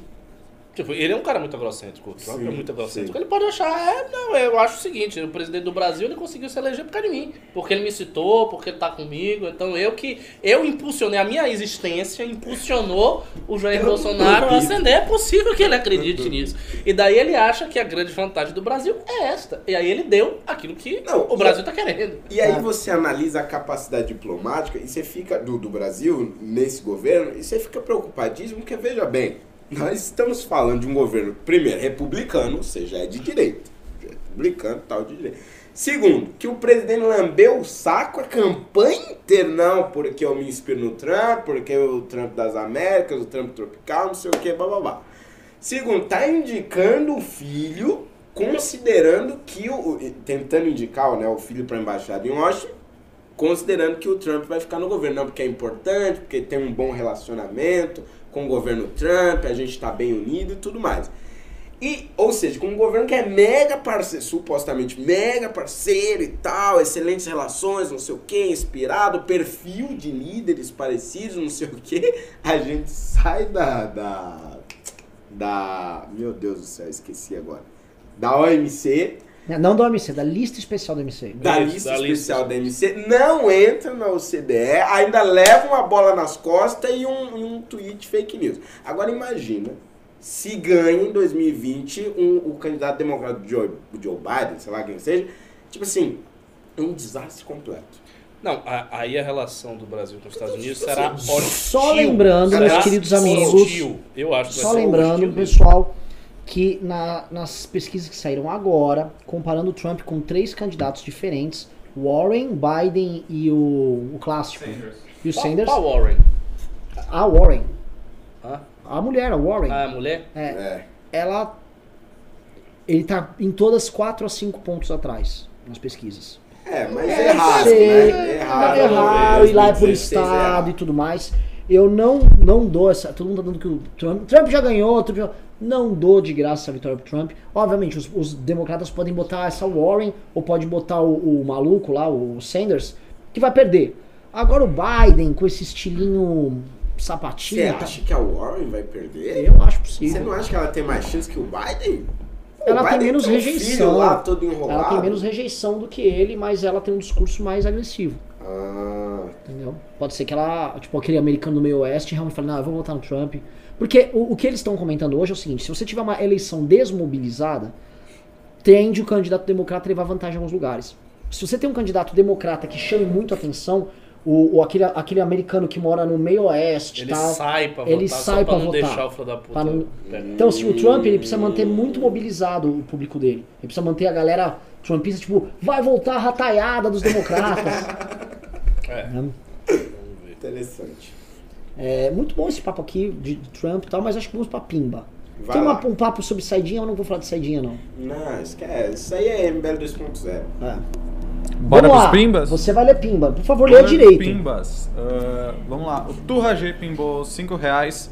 Holiday. Há exatamente uma semana você prometeu fazer vídeos para o canal do MBL e até agora nada. Ô. Estamos aguardando seus vídeos. Hashtag Montesquiel. Chegou firme esse aí, gostei. Ó. Não, é verdade, verdade. Eu prometi fazer. Eu tô fazendo um muito bom sobre. Que isso, Renan? Desliga esse Ô, áudio. Renan, desliga essa porra aí, velho. Você tá ao vivo, mano. Desculpa, Tá no microfone desculpa. aí, mano. Desculpa. Que isso, velho. Improviso. É. Que, que eu tava falando? Ah, sim, gravar vídeo pra MBL. Tô gravando um vídeo muito bom sobre militarização das escolas. Mas o que, que acontece? Vou até dar uns spoilers aqui. É, ele tem partes externas, ou seja, eu tô entrevistando pessoas na rua, só que tá, tá meio difícil ali encontrar a- a- a- as pessoas que eu quero entrevistar e tal. Mas vai sair, tô gravando, tô em processo, em processo. Ah, agora os pimbas dele, o grande, o rei, o dono desse programa, Alessander Mônaco. Pimbou 100 reais. Dia mais que... Dia mais que... Ô, Que isso, velho? Dia mais que Ah, não especial. fizemos, né? 11 do 10. 1 mais 1 mais 1 igual a 3. Holiday, estou devendo uma visita ao núcleo do MBL São Paulo. Hashtag amazing. Valeu, Valeu. isso aí. Eu não, eu não entendi aqui. a conta. É Porque eu... 11 mais 10. 1 mais 1 mais 1 Eu mais um, zero, mais um, três. acho que deve ser alguma. Ó, vou falar, é alguma Dígitos. coisa maçônica aí, três É. pontinhos, triângulo. Cadê Débora- cadê Débora Não Nascimento? entendi isso, não. Bom, mas é isso aí, tá devendo a visita mesmo, hein, Alessandro? Mas Estamos esperando a gente lá. mais 100 ainda, hein? Eita. Precisamos de pessoas no gabi- nos gabinetes. Não fazemos uma empresa. Construímos uma equipe e a equipe faz a empresa. Assim sou a favor de funcionários trabalhando no gabinete do Holiday, Arthur e Kim. Hashtag amazing. Mas é, é, é amazing o que ele acabou de falar, porque é o seguinte: os gabinetes têm que existir em qualquer lugar do mundo, os políticos têm gabinete. As críticas que os caras estão fazendo agora no MBL é o seguinte: o MBL tem funcionários no gabinete. É tipo, ah, entendi, eles É são não eleitos. ter eles- ninguém. Não, tem que ter zero pra eles. E o. Douglas Garcia tem que ter 22. 22 porque, porque é, é o limite. Porque se ele pudesse ter 90, 90 ele teria. teria 90 e o MBL zero. Como Opa. disse um desses caras no Twitter, ele falou o seguinte: entender. Eles ficam se vangloriando aí, que economizaram tanto aqui, tanto ali, mas é muito pior você, por exemplo, não falar nada sobre liberação de drogas ou aborto ou o impacto do Foro de São Paulo, né? Eles ficam com essas perfumarias enquanto o principal anda. O problema é o seguinte: É que o principal não anda, né? é, o problema é que o principal. é, O suposto principal também não anda. É. O lance é o seguinte, você pega o gabinete do Kim, né? É, do Holiday eu preciso saber, é, o Holiday pode falar pelo dele, vou falar pelo do Kim. O Kim tá com hoje 71 relatorias. É doentio. O Kim é doente, isso não é aceitável. Lembra que eu te falei que o Kim tinha 60? Tem 71 relatorias. É, quando ele tiver um piripaque, aí ele para É, também de pegar essa é, diretoria, tá- né? tá Daqui assim, a pouco ele vai pro hospital por estafa. Tem Então, que tá segurar morto. um pouquinho. fazendo. O Kim participa de trocentas comissões ao mesmo tempo. Ele é um, é um tarado, é um maluco. Ou seja, ele está cumprindo o papel parlamentar e ainda faz os vídeos, faz as coisas dele e tal. É, você, Rodney, só faz um, um micro balanço pra pessoa entender. Vamos lá, teve no final do ano passado uma reforma da Previdência que que resolveu aí o que? Um rombo de uns 700 milhões de reais. Acho que só isso, né? Umas 700 páginas de relatório de reforma da Previdência. tudo isso, 700 milhões. né? 700, 700 milhões de, de, de rombo que a gente. Né, a gente, na verdade, impediu o crescimento. Continua crescendo, mas continua crescendo menos. É, dois tiros na janela por conta desse relatório. E claro, os relatórios dos diversos outros projetos de gabinete. Eu não sei nem somar o do início do mandato até aqui quantos relatórios foram. Atualmente não devo chegar nos 70 do que, mas devo estar próximo uns 30 aí, com os meus sete funcionários. Pois é. Ó, tem mais pimba aqui, hein? Vamos continuar? Bora. Ó, o Paulo Ramires pimbou. Pablo Ramires pimbou 5 reais. O que, a- o que acharam do Felipe Moura Brasil dando leitadas na milícia? Hashtag leitadas do PIN. É o seguinte, ele deu, ele deu leitadas no olho deles, né? Um colírio pra eles. Foi violento. Foi violento. É. A Foi matéria pesado. é longa, bem fundamentada, amarrada, bem argumentada, tá todos os fatos. É uma matéria bem feita. Aliás, eu sempre achei o Felipe Moura Brasil talentoso. Mesmo quando ele era Olavete, eu achava ele bem talentoso. Ele, ele sabe escrever, assim, não é um cara de escrita criativa, mas ele sabe argumentar direitinho e ele faz um texto que é engraçado. Ele se antecipa a todas as críticas possíveis. Então ele faz um texto muito redondo, difícil de você bater por um lado pro outro. Muito inteligente. E ele, e ele ali, ao fazer isso, entenda-se, ele que é diretor de jornalismo da Jovem Pan, ele declara a independência da Jovem Pan ali. Verdade. Porque a rataiada não Tá consegue conceber isso. Isso não estava nos planos deles. Né? Ele, se, se a gente entender a lógica de seita que esses caras operam, ele é um cara que chegou a estar próximo do mestre. Verdade. Verdade. Esse cara é um traidor, assim, num nível pra eles. Mas monstruoso. perceba o seguinte, o mestre também nunca falou do Felipe Moura. Nunca. Ele não faz, o Olavo nunca bateu no Felipe. O pessoal bate, mas ele próprio não bate. Porque é um cara que também fez um puta do serviço pra ele, né? Não sei se ele vai se predispor a bater assim gratuitamente só porque tá na, na, na ordem do dia. Vai, Couto, acorda aí, meu filho. Oxi. Não, olha o zap. Meu Deus, velho. Calma aí, tô abrindo aqui, tô abrindo aqui, voltando. Nossa, Ó, mais um mano. pimbaço aqui do Alessandro Mônaco, pimbou 100 reais. Ricardo, esse urso fuma charuto. Tá se referindo ali quando você ofereceu o seu Luke Striker pro. É, pois é, infelizmente eu não tenho charuto aqui, embora seja um apreciador, gosto de fumar charuto, sempre que posso. Ó, aí seguindo aqui o Juliano Rafael Enamoto, pimbou 5 reais. Rapaz, quem vive de. Que vibe do Sorocabana? Olé, Olé do Trump, reportagem expondo como administrador de grupo de Whats, de Whats cons- conspiratório, já pode até colocar no currículo. É, pois é, pois é. Ó, ele continua aqui, ó, pimbou mais 5 reais. Vamos trocar de Robespirralho para Rasputin do Zap. Primeiro emprego do cara dá nisso. Por gentileza, faça um vídeo sobre isso. Cadê o Vaporwave agora? Um vídeo sobre o, o Felipe Martins? Isso aí. É que, cara, é, Não é sei se gastar seria muito- legal, é, porque assim, seria gastar um vídeo pra falar de um cara, É, de uma é, figura. a gente não adota essa linha. É Você- gastar muito vela com defunto que não vale a pena. Personalizaria demais a briga. O lance, só, só pra vocês entenderem, ele é como se fosse um preposto do Olavo. O Olavo dá um- deu uma carta pra ele com um selo real, fala, você representa meus interesses lá, e ele tá lá representando os interesses do Olavo. É isso. Ó, seguindo aqui, o Phelps em Pimbo 2 reais. Urso Ursal, sou bolista. Posso ficar no seu canal? Você, como é que é? Urso Ursal, sou bolista. Posso ficar no seu canal? É isso mesmo. Eu Um bolista. Oi, ei, você podia me responder, perguntar de novo? Pergunta de Urso novo. Ursal, sou bolista. Posso ficar no seu canal? Ah, não sei. Será? Pera um pouquinho, mas você acha que a Terra é redonda ou bola? Ele falou que é bolista. Bolista! Bolista. Vai embora daqui! Sai do meu canal! Sai do meu canal! Um bolista! Ô, Couto! Tira essa porra daqui! Ô, Holiday! Que merda é essa? Bolista aqui? Eu não, eu não aceito isso! Caralho! Porra! Vai pro próximo, vai pro próximo. Você veja que Oliver- coisas grotescas as pessoas fazem por audiência. É tipo o nosso xaropinho, né? Falando de palavrão. O, o Oliver Drop Pimbo 2 reais. Adorei o Ursal conspiratório. Keep him, please. Eu gostei dele. Vai ser uma participação eterna aqui. Ó, aí, aí, de novo, ó, o Juliano Rafael Namoto pingou mais 5 reais. Que viagem, Holiday. Então, então estamos regredindo de artistas, de, de artistas sobre mecenas da altivez de Maquiavel, Botticelli, Da Vinci. Ho- hoje temos Paula Marisa, Alan, puta que pariu. Eu, não entendi ao que ele estava se referindo. Que antigamente você tinha o mecenato do- dos intelectuais, dos Ah, artistas, e tá, agora o tá. mecenato é político dessas figuras patéticas que são formadoras de opinião. Perfeito, Aí perfeito. É a você decadência alguma da humanidade. também, que ele tá te corrigindo.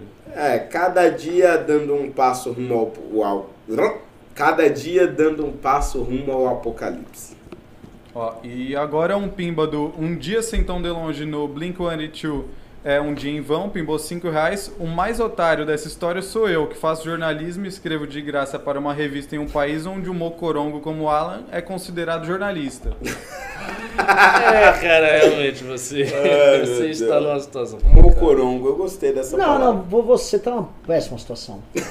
Não tenho muito a comentar, não. Terrível. Agora, o seguinte, né? Você pode, por exemplo, escrever pro site de notícias MBL News. Ah. Se você tiver um bom português, por exemplo, entre em contato com a gente aqui, gente coloca na equipe, tem um grupo de WhatsApp e você recebe por comissão. Boa. Verdade. Olha aí. Tá. Maravilha. O cara acompanha MBL News e ainda vai produzir o conteúdo. Falar nisso, ó, tô escrevendo um artigo pro MBL News que se chama o título do conceito da elasticidade política. Imperdível. Leiam. É? Não tá no ar Do ainda, mas vai da ar. elasticidade política. Exatamente. Um título meio pernóstico, né? Vamos, vamos, vamos ouvir o artigo.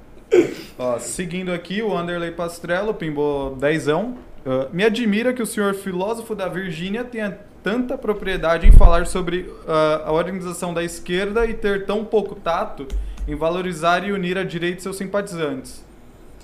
É, o que você falou é algo importante, porque assim, boa parte da responsabilidade do que está acontecendo é do Olavo, porque ele ensinou essas pessoas a se comportarem desse jeito. Se ele tivesse comportamento diferente, as pessoas não estariam se comportando dessa maneira. Veja bem, sobre a concepção dele, quem é direita está com ele. Quem É, não é, é, direita é, está é com isso. É Então, porque a concepção é a concepção de um capo da máfia. Quem tá comigo da direita, quem não tá é fudido, esquerdista e vagabundo. Sob eu essa que perspectiva, Hã? sob essa perspectiva, a direita está unida. É, é verdade. é verdade. Não, não, acho que o Nando Moura é um racha na direita. Ah, o Mas aí o. Olavo passou pano. Quando o negócio do Nando Moura, ele passou um panão. Ele disse, Verdade. não, não vejo maldade no Nando, no Alan, em ninguém. Eu acho que todo, todo mundo tá perfeccionista, muito apressado. Tá. Basicamente o que ele queria dizer é o seguinte, não briguem tanto. Briguem, mas pelo menos o Nando Moura deixa o cara. O cara já falou de mim tantas vezes. E lembrando que o Nando Moura, o tempo todo ele valida o Olavo. Sim, Verdade. O tempo todo. É como se fala. "Oh, oh", tipo assim, ele, ele, Mas o filho adotivo, ele, não, é, hora ele não larga a, a submissão ao Olavo, ele larga o governo. E ele Isso. mantém o Olavo, que é até uma tática interessante, porque o Olavo fica numa situação complicada, porque ele continua sendo um difusor do olavismo, mas não do governo. Verdade, verdade. Ah, vamos continuar aqui. Ah, o... É que o Juliano Rafael Namoto de novo, pimbou 5 reais. Renan, veja a abertura do Terça Livre quando fala que não, que não recebem verba política, independente, kkkk. Senso em Comum tem um vídeo há dois meses e disse que era fake. Cadê ele? Hum, Como é que é? louco. Renan, veja a abertura do Terça Livre quando falam que não recebem verba pública. Independente, kkkk. Sem- o Senso em Comum tem um vídeo há dois meses e disse que era fake. Cadê ele? Eu não entendi muito assim. o Eu acho que disse que era fake. Provavelmente disse que era fake Sim. as conversas que falavam Exato. que o pessoal recebia dinheiro público. Deve ter sido isso. Ah, Ah, vamos continuar? Aqui o Marcelo Bueno também pimbou 5 reais. Quem era o ursão do Holiday no congresso do MBL do ano passado? Começa Uia. com W e termina com Arlen. Um abraço. Olha, Nossa, rapaz! Não, não, não, não, não, não, não, não, Só continua aqui, ó. Um abraço para o MBL Ribeirão Preto. Comprometedor. Não, não, não, não, não, não, vou explicar aí. Eu tava apresentando o prêmio, o Onças, e aí o que, que eu tava fazendo? Eu estava adjetivando o, o vencedor, ou os indicados, não lembro, acho que eram os indicados. Eu estava adjetivando os indicados. Então eu chamava um, chamava outro, fazia referências. Agora veja bem, a figura do Arlen no, no, no mundo dos unicórnios, no, no, no mundo dos arco-íris, se encaixa dentro de um perfil que constantemente, ou geralmente, ou É tradicionalmente, chamado de ursão. é chamado de ursão. Mas o Arlen é gay? Não. Ah, era só a semelhança. Exatamente. Eu não sei, né? Porque o MBL tem muito gay. então Por exemplo, o Renan, o Renan é hétero e tal, mas dentro desse universo colorido, ele entraria, acho que no perfil Cafuço. Cafuço? Cafuço, Qual é o perfil o saber Cafuço disso é aí. aquele hétero sujo, truculento, entendeu? É a cara dele. Eu acho que eu sou um É. cafuço hétero. É, um Cafuço hétero. Tá, entendi. Então, assim, é um gay pouco gay, então. É, for um gay gay tipo... meio- Ah, mas o não é grosseirão assim, ele só é. Não, mas ele acho que é a porqueira. É a É, porqueira. tem essa porqueira. Porque eu, senti, eu reparo o seguinte. Esse Cabelo pelo no peito sair, né? Deixa eu entender. O Pavinato é uma Barbie. Isso, uma Barbie. Tá. Muito Tem, bom. eu devia falar que tem os antigos, os gays, tipo, mais antigos, que tem tipo bigode, tá? Que é o couro. Eles são tipo, tipo, tipo Fred Mercury. Ah, verdade. Eu não conhecia por esse nome, eu conhecia por outro nome, mas pode ser couro, pode ser couro. É. Tem também o- os Twinks, que são os menininhos. Né? Ah, eu Tipo, conheço a aí, aí que gosta de. Twink aí. Outro é Twink. Isso, o Colt é um Twink. O Exatamente. Colton Twink, entendi. Você Exatamente. curte Twink. Eu curto Twink. Legal, legal, legal, legal. Tem legal. O- Vivendo, o- é- tipo vivendo assim, e aprendendo. Deixa eu entender, o Arthur é uma Barbie. Hum, Não, o Arthur não é tão arrumado assim. Não, eu acho que o Não, Arthur Barbie- é a Barbie é mais marombado. Tem um marombado. Ah, tem um É que o- marombado? o, Grindr, ele, ele adaptou os termos. Então tinha uns termos que eram antigos, que aí eles mudaram. É. Então o Arthur, eu não sei qual era o termo anterior, mas hoje acho que no Grindr ele ficaria no marombado. Tipo assim, o Arthur é o- é aquele gay da Smart Fit. exatamente. tá? exatamente. Que não é Ficaria necessariamente a Barbie. Não, não, não. A, A Barbie Barbie, tem ela, ela tem que ter uma glamour, malemolência. um Por exemplo, pode ter um marombado que tenha malemolência e aí talvez ele já não fique no grupo do marombado. Que é o caso do Pavinato, que o Pavinato é Exatamente, malemado também, é. Exatamente, exatamente. Olha só. Tá, tá, tá. Estamos tá. aqui perdendo o programa discutindo classificação. É, vamos ter um papo legal? Mas é assim, bom, é Tá, interessante. tá bom o programa, assim, eu vou, eu vou- eu vou falar um negócio que acho que é bem interessante aqui. É, Renan, para de bater na mesa aí, tá todo mundo reclamando. É ó, fica batendo na mesa puta aí. batida aqui. Coisa feia. Que cara grosseiro você. você fala de um jeito imperativo. Você é minha mãe, por acaso? Você é o Alessandro Mônaco, por acaso? 90% do chat tá reclamando. Para de bater na mesa, porra! É o seguinte, saiu um vídeo hoje, eu até amanhã vai sair um vídeo meu no canal respondendo esse vídeo. Um vídeo bom, Hum, com uma hipótese vinda do Henry Bugalho. hum. Não sei se vocês viram o vídeo, chama Jogando Merda no Ventilador. Ele comenta que o Felipe Moura Brasil fez essa matéria. E aí ele faz o seguinte question- o seguinte questionamento. Eu tô achando muito estranho o Felipe Moura Brasil soltar essa matéria. É, porque o Felipe Moura Brasil sempre foi muito ligado ao Olavo. E o Olavo é um cara que fala. Ó, opa! É. Leia o pimba aí que Tem engraçado. Pimbaço aqui do Alessandro Mônaco. Renan não é cafuço. Renan é um ursinho carinhoso igual ao ursinho do MBL. que bonitinho. Eu não Falou, sou tá um ursinho, falado. não. Eu, sou um cafu... eu gostei do cafuçu. Ô, ô, ô, ô. Sou- Inclusive é uma categoria dos X-Vídeos, tá? Tem lá, Cafuço, aí você pega vídeo só de Cafuço. Ele me escreveu cafuçu aqui. Cafuço, pode ser Ah. também, mas eu não, não conheço assim. Então, voltando assim. Vai lá. Ele O começa o Renan seguinte: O Olavo. na mesa. Aí ele faz a seguinte construção: O Olavo fala muito em estratégia das tesouras. Perfeito. Ah, a estratégia das tesouras pra lá, a estratégia das tesouras pra cá tal. E aí ele acha um hangout do Kim, do Felipe Moura Brasil e do Olavo, onde o Olavo explica a teoria das tesouras pra ele. Vocês já entenderam onde eu vou chegar. É. Ele fala: e se toda essa briga não seja uma armação do Olavo com esses outros agentes da direita? Alimente isso. Hã? Sério. Alimente isto. Puta, é que eu já fiz o vivo, vou mandar tirar do ar. Ah, droga. Não, eu acho que você devia alimentar isso. É bom que a audiência pequena. Alimente. Sabe por quê? Porque você deixa todo mundo confuso. Deixa a esquerda ficar sem entender o que está acontecendo e tal. P- Pense nisso. É uma boa estratégia de É, bagunçar o Porque ele falou o seguinte, olha, o MBL, e ele foi muito respeitoso no vídeo. Primeira vez que eu vejo o Henri Bugalho sem muita ironiazinha. Ele chegou, não, o MBL é um grupo mais liberal, mais aberto. A gente tem um Felipe Moura Brasil, que é um conservador lúcido, e tem o Olavo, aí ele caga no Olavo, né? Hum. E ele falou o seguinte, e se essas forças, elas não estão querendo construir isso que ele chama de estratégia das tesouras? Né? E se isso tudo aí não é um grande jogo do Olavo? Lembrando que o Olavo, no começo do processo de impeachment, ele acreditava que você tinha que ter um grupo que ia para intervenção e o outro grupo indo pro impeachment. Foi um famoso hangout que participou o Lobão, Marcelo Reis, o Kim, o Olavo, e a gente falou, meu, esse velho tá viajando. E o Olavo acredita nisso, né? O que, que vocês acham? O Ricardo Almeida, por favor.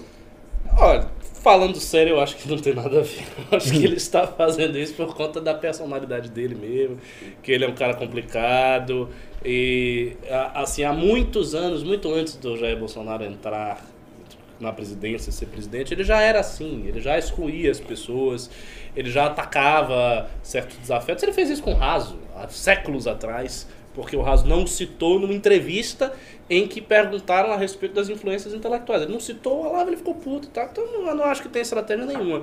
Entretanto, gosto muito da possibilidade da esquerda estar pensando nisso, porque em relação aos nossos adversários, quanto mais confusão há na mente deles, mais eles ficam com a mente nublada sem entender direito. E seria também um plot twist fantástico se o Olavo velhinho, já no fim da vida, dissesse: Não, eu amo todos esses grupos. É- Era, era tudo uma manipulação para eles brigarem, a gente tomar todo o espaço e a direita ser a única coisa que existe no Brasil. Olha, eu acho que o professor Olavo, né, me revolta quando vocês não usam, né? Pare com Mas eu acho que o, o- o professor, ele talvez, é possível. É possível que ele talvez tenha analisado, por exemplo, o perfil do pessoal do MBL, já, já à época do impeachment, viu assim, olha, pessoas mais jovens, com um perfil mais liberal, tem ali um menino que é gay, tem ali um menino que veio do, do interior de São Paulo, né, um negócio, um japonês mais tímido e tal.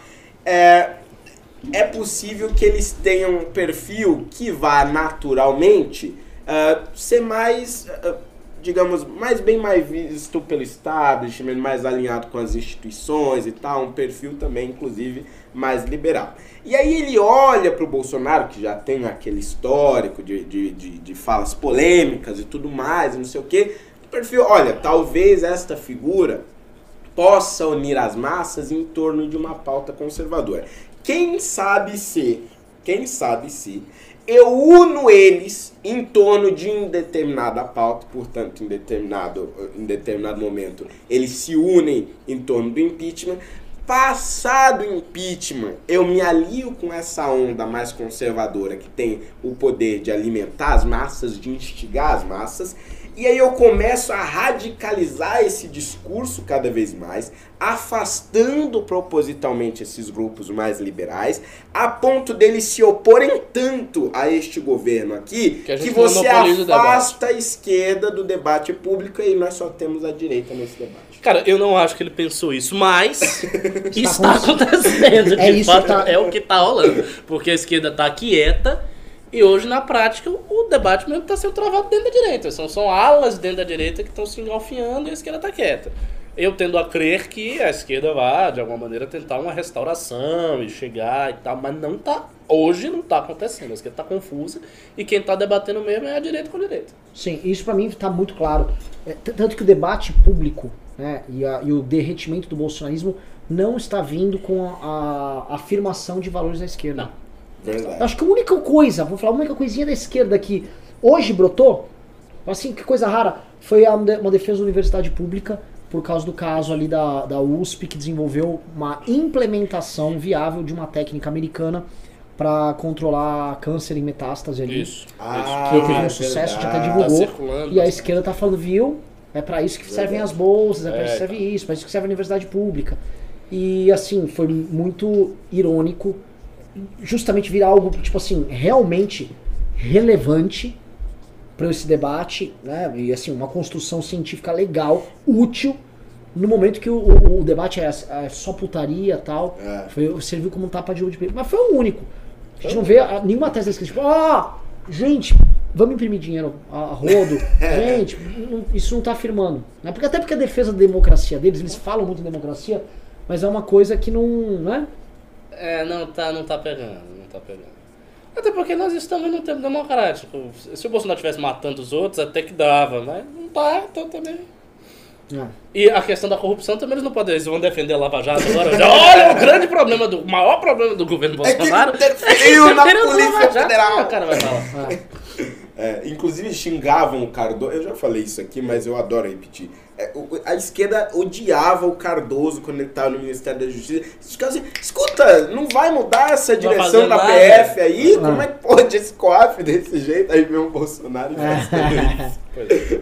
É assustador, é assustador que essas coisas tenham acontecido agora. É. É porque eu fico lembrando, é, é, eu achava inimaginável. Eu, eu imaginava assim, se o PT for mexer na PF, vão parar tudo tal.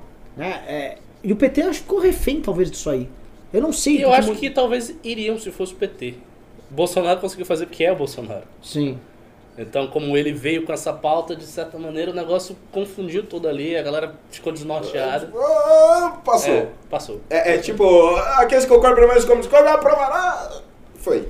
Ou seja, o, o tá establishment teve um maravilhoso trunfo com o Bolsonaro. Teve. Essa é a realidade. Verdade. Sim. Próximo Pimba. Ah, vamos lá pros, pro próximo Pimba. Deixa eu abrir aqui que tá.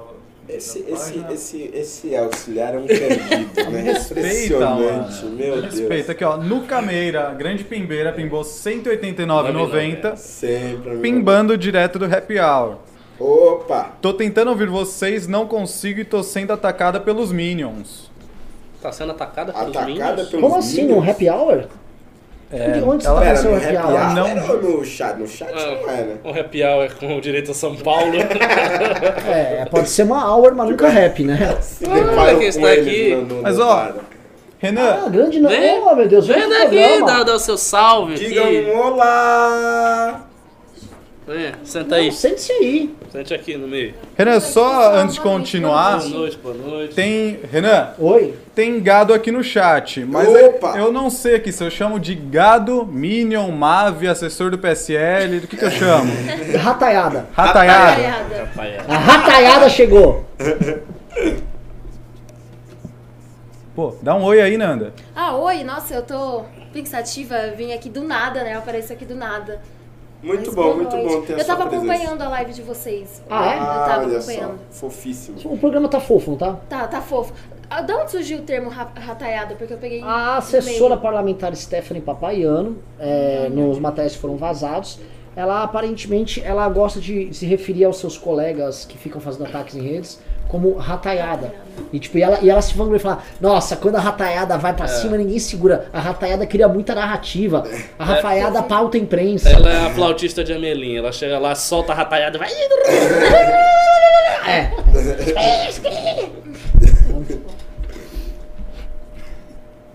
Vai, Couto. Vamos, E aí, Couto. querem pimba? Tá.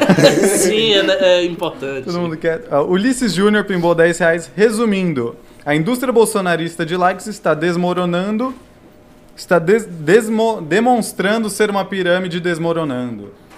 Demonstrando ser uma pirâmide desmoronando. Eu não sei se tá É, desmoronando. também não. desmoronando é forte. Tá É. diminuindo um pouco a intensidade, mas ainda, ainda tá firme. Tá fazendo um downsizing. Ela tá reduzindo o tamanho, tá perdendo uma militância espontânea, que tá presa na contradição. Tipo, muita gente tá assim. Tá, go, mito, entendi, mas. Não, não entendi esse negócio da Lava Jato. Esse negócio do o Aras não me desceu. Essa pessoa vai ficar defendendo. Sobrou a rataiada. Você Verdade. tem uma rataiada ali, meu, operante. Né? Isso aí. Deixa eu te perguntar um negócio, o pessoal aqui nos no chat colocou isso, ô Nanda, a gente ficou preocupado com você. Sua calça, aparentemente. Você foi atacada pela rataiada vindo aqui? Ah, meu Talvez. Deus, os ratos de talvez, Gotham. Talvez. Stephanie Papaiano, o que, que você fez com essa menina? Nanda, Que é que que é você não pode usar mais a chave que você era menor de idade, você não é mais menor de idade. Não. É o seguinte, a tem rataiada 18? atacou. 18. Inclusive, quando eu completei 18, eu ouvi muito da, da turma Vaporwave aí. do- Ah, porque eles falaram, agora a gente pode Sim, atacar. Agora a gente pode Ah, atacar. Inclusive, foi só. por isso que um dos, das- da- dos perfis caiu. É, eu soube, eu soube disso aí. Olha, Inclusive, foi por isso. Rataiada perdeu um dos seus membros. loucura. Mas voltou, enfim, bom. Ah, vou seguir aqui, ó. Tem, tem dois pimbas aqui do, do Alessandro Mônaco, dois pimbaços. O primeiro, só que tava lá na lista, estou esperando meus 80 livros. A Alessandra Mônaco mandou? Isso. Eu tô aguardando a resposta da editora. Tô aguardando, chefe. Tá foda. Mas esse Porque eles, não, ele- eles ainda não imprimiram todo o lote, assim, tá indo pra Ah. impressão agora. Por isso que é uma pré-venda. Isso. E ele mandou mais um agora, falando aqui do, do Pimba da Nucameira. Falou: Nucameira, chama o Renan para o happy hour. Bora chamar, bora chamar, bora pimbar. Só cuidado, porque se eu estiver presente, a rataiada também vai atacar. não quer. Ela já tá sofrendo ataque da rataiada lá, mas Meu enfim. Deus. Nossa, mas esse termo casou perfeitamente. Meu, muito bom. É, muito a rataiada. né? Bom, Demais, casou. né? Ó, aí tem mais um pimbaço aqui do Thiago Cardoso. Já tenho o ingresso. Vai ter pré-estreia do livro? Eu também vou no after do congresso, mas amanhã é na Oktoberfest. Uhul, bora lá. Oh, esse aí tá bem. Quem está no Oktoberfest é o nosso amigo Fred Opa! Também. e o meu irmão, Mas Alexandre. pera, no original ou no do Dória aqui no. Não, não, no não, Jockey? no, lá de Blumenau. Ah, tá. Blumenau. Não, Não, do Dória ele não dá. fez um meia-boca. Ficou ruim, é? Era pelo ruim, né? amor de Ah, pelo amor de Deus, fazer o Oktoberfest em São Que que Paulo. é velho. isso, velho? É tipo- Nota- Mano, só tem a rataiada lá. É, Não nada. Oktober paulistano não dá, gente. Não dá, não dá. não não. dá. É, a gente faz uma, uma festa de Parintins, sei lá, em Porto Alegre. né? Se bem que já tem o boi vermelho é o Inter e o, e o azul é o Grêmio. Meu Deus. Ó, mas, Tiagão, ó, no congresso do MBL não vai ter pra estreia do livro, vai ter lançamento do livro. Pois é, o É, livro você verdade. vai poder comprar lá autografado. Ô, louco, hein? Coisa É fina. isso aí, o lançamento é dia 15 de novembro. Ah, aí continuando aqui nos Pimbas, Juliano Rafael Enamoto, pimbou cincão de novo. Cipac, dinheiro público, briga de PSL com desconvite ao Bivar, revés ao CDE, Nando Moura brigado, esquema dos Mavos expostos com participantes, que fase. Tá, tá numa fase horrível. Pior fase, pior fase desde que assumiu. É, é que eu acho, assim, você. Vamos você- ver se sai da Ele fase. foi muito delicado, que ele não entrou em acordão, É, Flávio, tudo, tá despacho bosta. do Gilmar, despacho do Toffoli, Cara, os últimos Augusto dois meses Aras. governo foi uma merda terrível. Eu acho que com a- a- as queimadas só atenuou. Ah, teve a queimada Nossa, ainda. Que queimada é atenuou bom. muito. Ah. Ainda no, é porque ele ainda teve um discurso nacionalista, ainda deu pra... É que o problema, isso pra dentro, né? Pra fora a imagem do Brasil, conversei com a minha É, irmã. pra fora. Tá? Porque pra fora, assim, é, só parece um cara. de- O pessoal não entende a, a natureza da treta envolvendo ele. E a, e a mídia exterior não dá tanta atenção pra ele quanto pro Trump por razões óbvias. Mas um, um- um grosseiro do- do- da América do Sul Exato. falando groselha É. e escondendo a queimada. Exato. Um truculento dos trópicos. É. Ó, só vou interromper aqui a leitura dos Pimbas pra dizer que o Pedro Neto é membro novo no canal. Aê! Uh, show, show, show, show, show. Nossa, eu já tinha esquecido É. desse. Boa. Aí o velho do MBL pimbou cinquentão aqui. Eu vou no congresso e no Open de andador. Ninguém pode faltar. Vamos comprar. Muito bom, Não, o velho do MBL que tava ontem na reunião do MBL São Paulo, inclusive aqui meus parabéns, que ontem a reunião cheia, lotada, lotaram uma, uma sala lá da Câmara Municipal. Só com militância? Só com militantes. Muito Ah, bom. pera. Parabéns ao MBL Como é que a rataiada não foi lá pegar? Pois é, pois Mas é. pera, o MBL não acabou? Pois é, menino. Pois Não, é. eu tô achando muito estranho, porque eu vi as fotos agora do CIPEC, e assim, foi tudo pago pelo governo, tudo pago pela PSL, tudo dinheiro público, de graça pra ir. Foi a rataiada toda. Pois é. E aí, assim, o nosso evento que é pago, tem mais gente. Se eu parar as vendas agora, já deu o CIPEC Já, deles. já foi mais que o CIPEC. Eu não entendi. A gente tá acabado, eu não entendo essas merdas. Sórdidos e Ô, insignificantes. Nanda, a gente não acabou? Pois é. Acabou. Na verdade, observando assim, meu, uniu muito. Esse, essa- o pessoal de fora não, não vê isso, né? Acha que o MBL acabou, mas agora. Não, querido, você não entender, é que a gente compactou pra enterrar mais fácil. É, Fica é, aí é, vai é. menor, aí, entendeu? Enterra facinho. Ó, aí um dia sem Tom DeLonge no Blink-182. ah, é um dia em vão, pimbou dois reais. Olha o Left Dex falando do Alessander no Twitter. Ah, Que Do, Ale, isso? do Alessandro Mônaco? Que isso? Eu Que isso? Sério isso? Que isso? Mas o nome do Alessandro já tá circulando? É, ele falou o seguinte, que esse Temos cara que deve ser isso, um a gente laranja que- de um gabinete que está distribuindo dinheiro Agora MBL. se começar a circular muito, a gente tem que também blindar o Alessandro, tá? porque esse Sim. pessoal é muito agressivo, são pessoas mal Sim, intencionadas. sim, a gente verdade. baixa. A rataiada, Alessandro. é, é, é, é isso. É uma rataiada, é, uma- é um rataiada. ataque de rataiada. Ah, exatamente. Aí a Lari comenta, pimbou dois reais e comentou, pimba, com o sticker nosso. Opa! Eu te mandei um vídeo pra você passar, né, ô, ô Couto? Você quer já mostrar ele? Ele tá favor. se fazendo de som só lá. Eu vou dar play aqui nele então. Ih, olha lá. Um minutinho. É que falando em rataiada, tem que ler, tem que ver isso aí. Ah, pode dar play? Pode dar play. Que vídeo é esse? Calma aí. É da diva da opressão. É do Cipac. Um minutinho. Mulher dessa diva dá. Estamos aqui, pessoal do Gabinete do Ódio. O Alan Santos, Gabinete do Ódio. Gabinete do Ódio. Todos com dinheiro público. O dinheiro público. Todos com dinheiro público. Eu não posso Aqui tem mais, também com dinheiro público. Você vem com dinheiro Pois é, pessoal, a, a grande graça. com dinheiro público. É, acho que eu vou rodando o vídeo. Tem mais, tem mais. Pronto. Aí voltou. É o seguinte, é o evento ali, né? Eu, o tweet que pegou esse recorte, o twitteiro, ele colocou assim: Bem-vindos a 2012. Congresso financiado com dinheiro público. Militantes com cargos comissionados em gabinete parlamentar. Muito deslumbramento pelo poder. Muitas risadas às custas de pagadores de impostos. Não é o governo Lula ou Dilma, é o governo Bolsonaro. Fim. Falou alguma mentira? Não tô falou nada. mentira Assim. Aquilo de quem é esse tweet? é de um cara que chama Edmilson Papa. Ele pegou o vídeo da, da professora Paula Marisa, uma gata, e, Uma diva. é, e aí ele publica, ela publicou isso assim, zombando. Todo mundo paga dinheiro, mas assim, realmente eles são pagos com dinheiro público mesmo. Sim. né? E assim, ela tá zombando. É, então, eu não entendi. Ela tá tentando ser irônica, mas Ela é tá verdade. tentando ser Mas é irônica, verdade. mas é verdade. É, é a pós-ironia. É quando é a ironia da verdade. Não, eu juro que eu Não, tava muito louco. tentando, tipo, deve ter uma mensagem por detrás. Ou talvez seja uma forma de piada de monossentido, como inicial. É verdade, é uma piada de monossentido. As pessoas são pagas com dinheiro público e elas dizem, você sabe a grande ironia? É que eu sou pago com dinheiro público.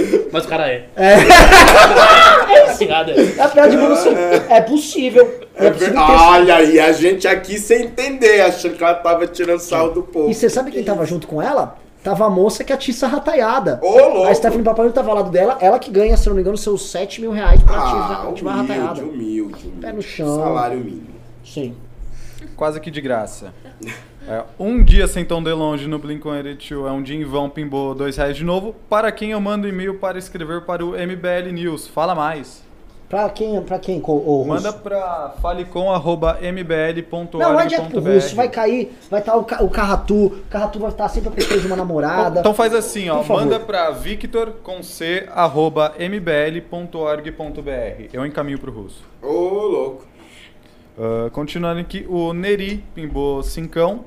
Blizzard repreendeu um funcionário por se expressar a, a favor de Hong Kong contra a China. O que vocês acham desse comportamento empresarial? É sério que a Blizzard fez isso? Cara, eu acho o seguinte, a Blizzard tá olhando um mercadozinho pequenininho de 1 bilhão e 300 milhões de pessoas em comparação com uma ilha. Então, por interesse mercadológico, né? Gosto muito da Blizzard, jogo os jogos da Blizzard, mas mancada. Bola fora. Ah, continuando aqui, tem um pimba do Leandro Coller, que pimbou dois reais. Quero participar do MBL News. Como faz? Mais um? Mais um. Então fala aí o e-mail. Eu coloquei aí no chat. Uh, victor.mbl.org.br. Manda aí Perfeito. que eu encaminho pro responsável. Cuidado, ô Victor, deixa eu avisar que você pode receber o e-mail da rataiada também. Eita. Aí é difícil, hein? Ah, aí aqui um pimbão aqui do Gabriel Davi Lima Fajardo. Hoje o Renan entraria na. Estaria na vibe do Deb? Do quê? No- Do na Deb? vibe Momento Deb, perdão. Não entendi. Ah, o Deb deve estar falando da Débora. A Débora, a nossa. É o seguinte, pessoal, pra quem não sabe, a Débora Barbosa é uma menina de Pato Branco, lá no Paraná. É- ela é muito qualificada, ela, é, ela tem uma pós-graduação, se não me engano, Ah. em, em espionagem. Meu Deus. É, ela tem pós-graduação Tanto que ela. Ela diz isso. Ela disse, não, não, mas eu tenho com certeza tem, inclusive ela, inclusive ela anda com a rua como assim, espiã. Ela anda com uma camiseta oficial de espionagem, né? Serviço secreto. Ela vai com a camiseta, né? É, isso é ótimo, né? Espionagem, a pessoa diz em tudo que é lugar. e tá, Eu sou espiã. Eu, sou eu espiã. ela deve ter, sou- assim, vou- eu sou tão Então, especialista que eu tenho um, quadro, aqui eu tenho um diploma de espiã. E ela conta pra todo mundo tal. Ela, ela é especialista em inteligência também, fala russo. É uma menina muito qualificada e ela decidiu não só expor as mentiras dos bolistas, né? Ela demonstrando que, olha, a Terra ser uma bola realmente não é uma coisa muito razoável e cá entre nós não é muito razoável. Verdade. E ela também, ela resolveu fazer um dossiê do MBL, onde ela chega a algumas conclusões, como por exemplo, que eu sou um picareta desqualificado e, Hum. e que o MBL é ligado aos maçons. Ah, Ah, sério? É. As olha mações? só. Por causa do Avança Brasil? Eu não sei, acho que ela chegou a alguma simbologia tal. Claro. Eu vou Tem até- alguma coisa no nosso assim. logo que lembra. Enfim, mensagens subliminares. Ah, vou interromper aqui de novo porque teve um pimbaço do Alessandro. Sou protegido, estou bem blindado, mas toda ajuda é bem-vinda. Isso aí, que bom. Ah, é isso aí. Fique firme. Aí mais um membro no canal, agora o velho do MBL é membro, hein? Cara, não, show, show, show, show. Ah, deixa eu achar onde eu parei aqui. Ah, o, o Chuck Inchali falou que é por causa do Avançar Brasil. Deve ser, deve ser. Mas a gente não tem muitas relações. O Avançar Brasil vive soltando fake news, nossa. É, o Avança Eu Brasil acho que um eu vi esse que- vídeo. É um vídeo que ela mostra uma foto, que inclusive comprova essa conexão, onde vocês estão com uma, uma camiseta, avança, não sei o que, maçons BR. É, É, Da, da marcha. Você revelou. Da marcha. É que é o seguinte também, um bom maçom, ele assina com três pontinhos, porque o irmão dele possa ser reconhecido, É, né? exato. Ah, a gente tinha que dar alguns sinais na era das redes sociais, tem que botar uma camiseta grande. Pois é. Mas, é, é, você precisava também, né? É, sutil. Ó, aí o ADNN pimbou 5 reais. E a erva, dá pra legalizar? KKKKK. A erva dá pra legalizar, kkkk. Esse é um bom debate. Eu Tem sei que, ficheiro exemplo, sobre. Tem, eu sei. Eu fiz ficheiro lá sobre liberação das Ah, drogas. você fez? Fiz. O Holiday, ele, ele é contra, que eu Sim, sei. sim. O Ricardo, imagino que seja contra. Não, não, não tenho posição fechada sobre eu também isso. não. Eu, eu, eu, assim, Eu acho um assunto bem difícil, porque tem muitas variáveis aí e tal. Em princípio eu seria favorável. Eu só não sei as consequências para a saúde pública, Hum. que no Brasil já é tão combalida, o que, que aconteceria. Não acho que liberação ajude a diminuir o tráfico do jeito mágico, porque tem indícios que não aconteceu isso. Bom, tem tráfico de bebida. Isso, tráfico de Sim, cigarro, por aí vai. Eu acho que depende muito do local, da cultura local. É. Enfim.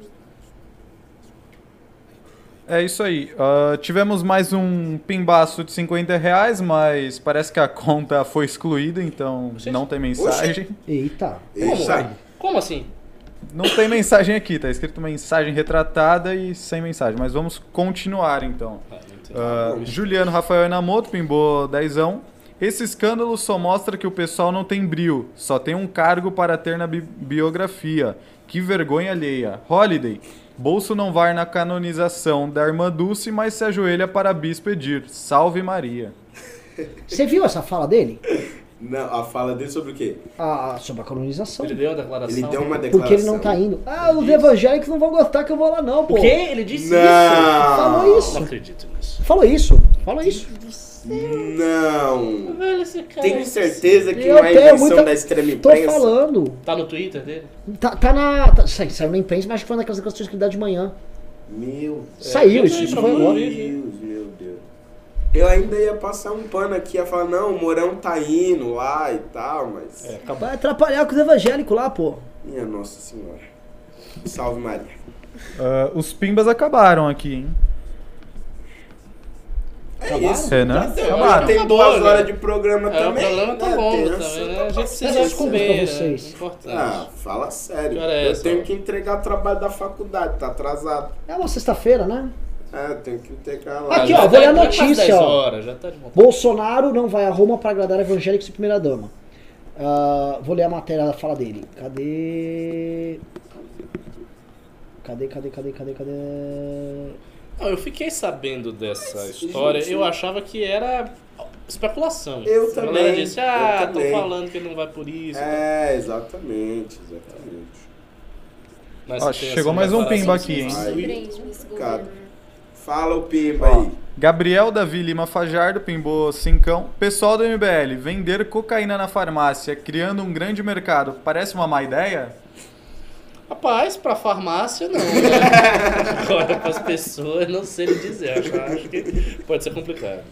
Lembrando que é, os coffee shops lá na Holanda não vendem cocaína.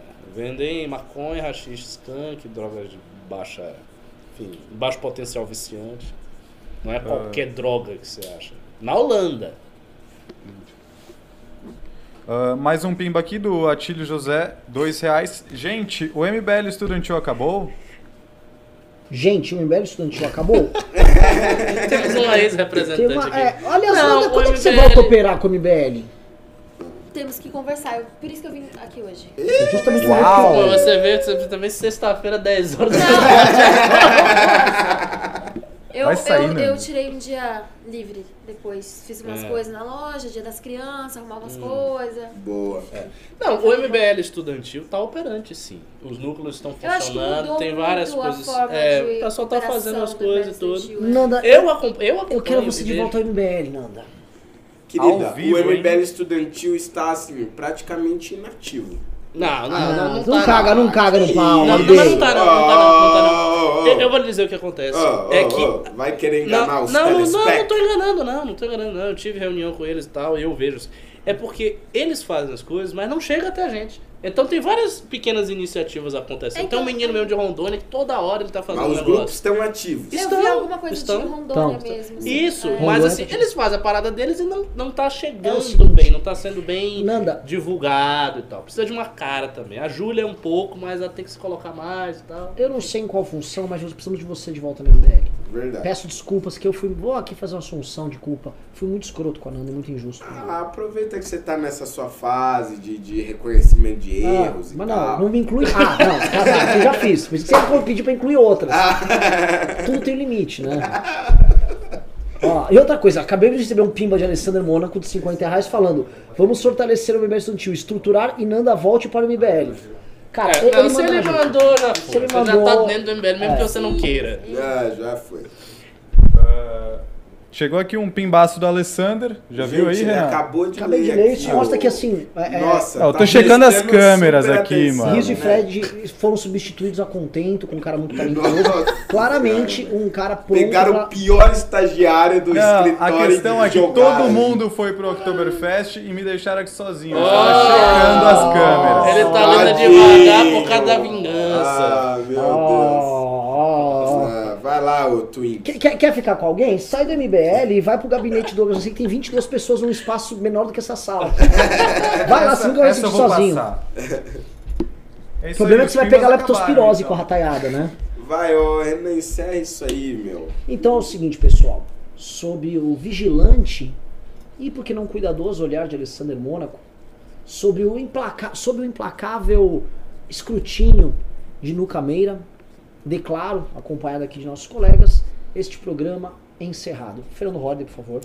Pessoal, por hoje é só, mas semana que vem estaremos de volta aqui novamente nesse velho e querido sofá. E vocês em todo o Brasil, porque o MBL é nosso. Ele é, é muito, muito nosso. nosso. Tchau, pessoal. Ô, Bolsonaro. É isso aí, pessoal. Por hoje é só.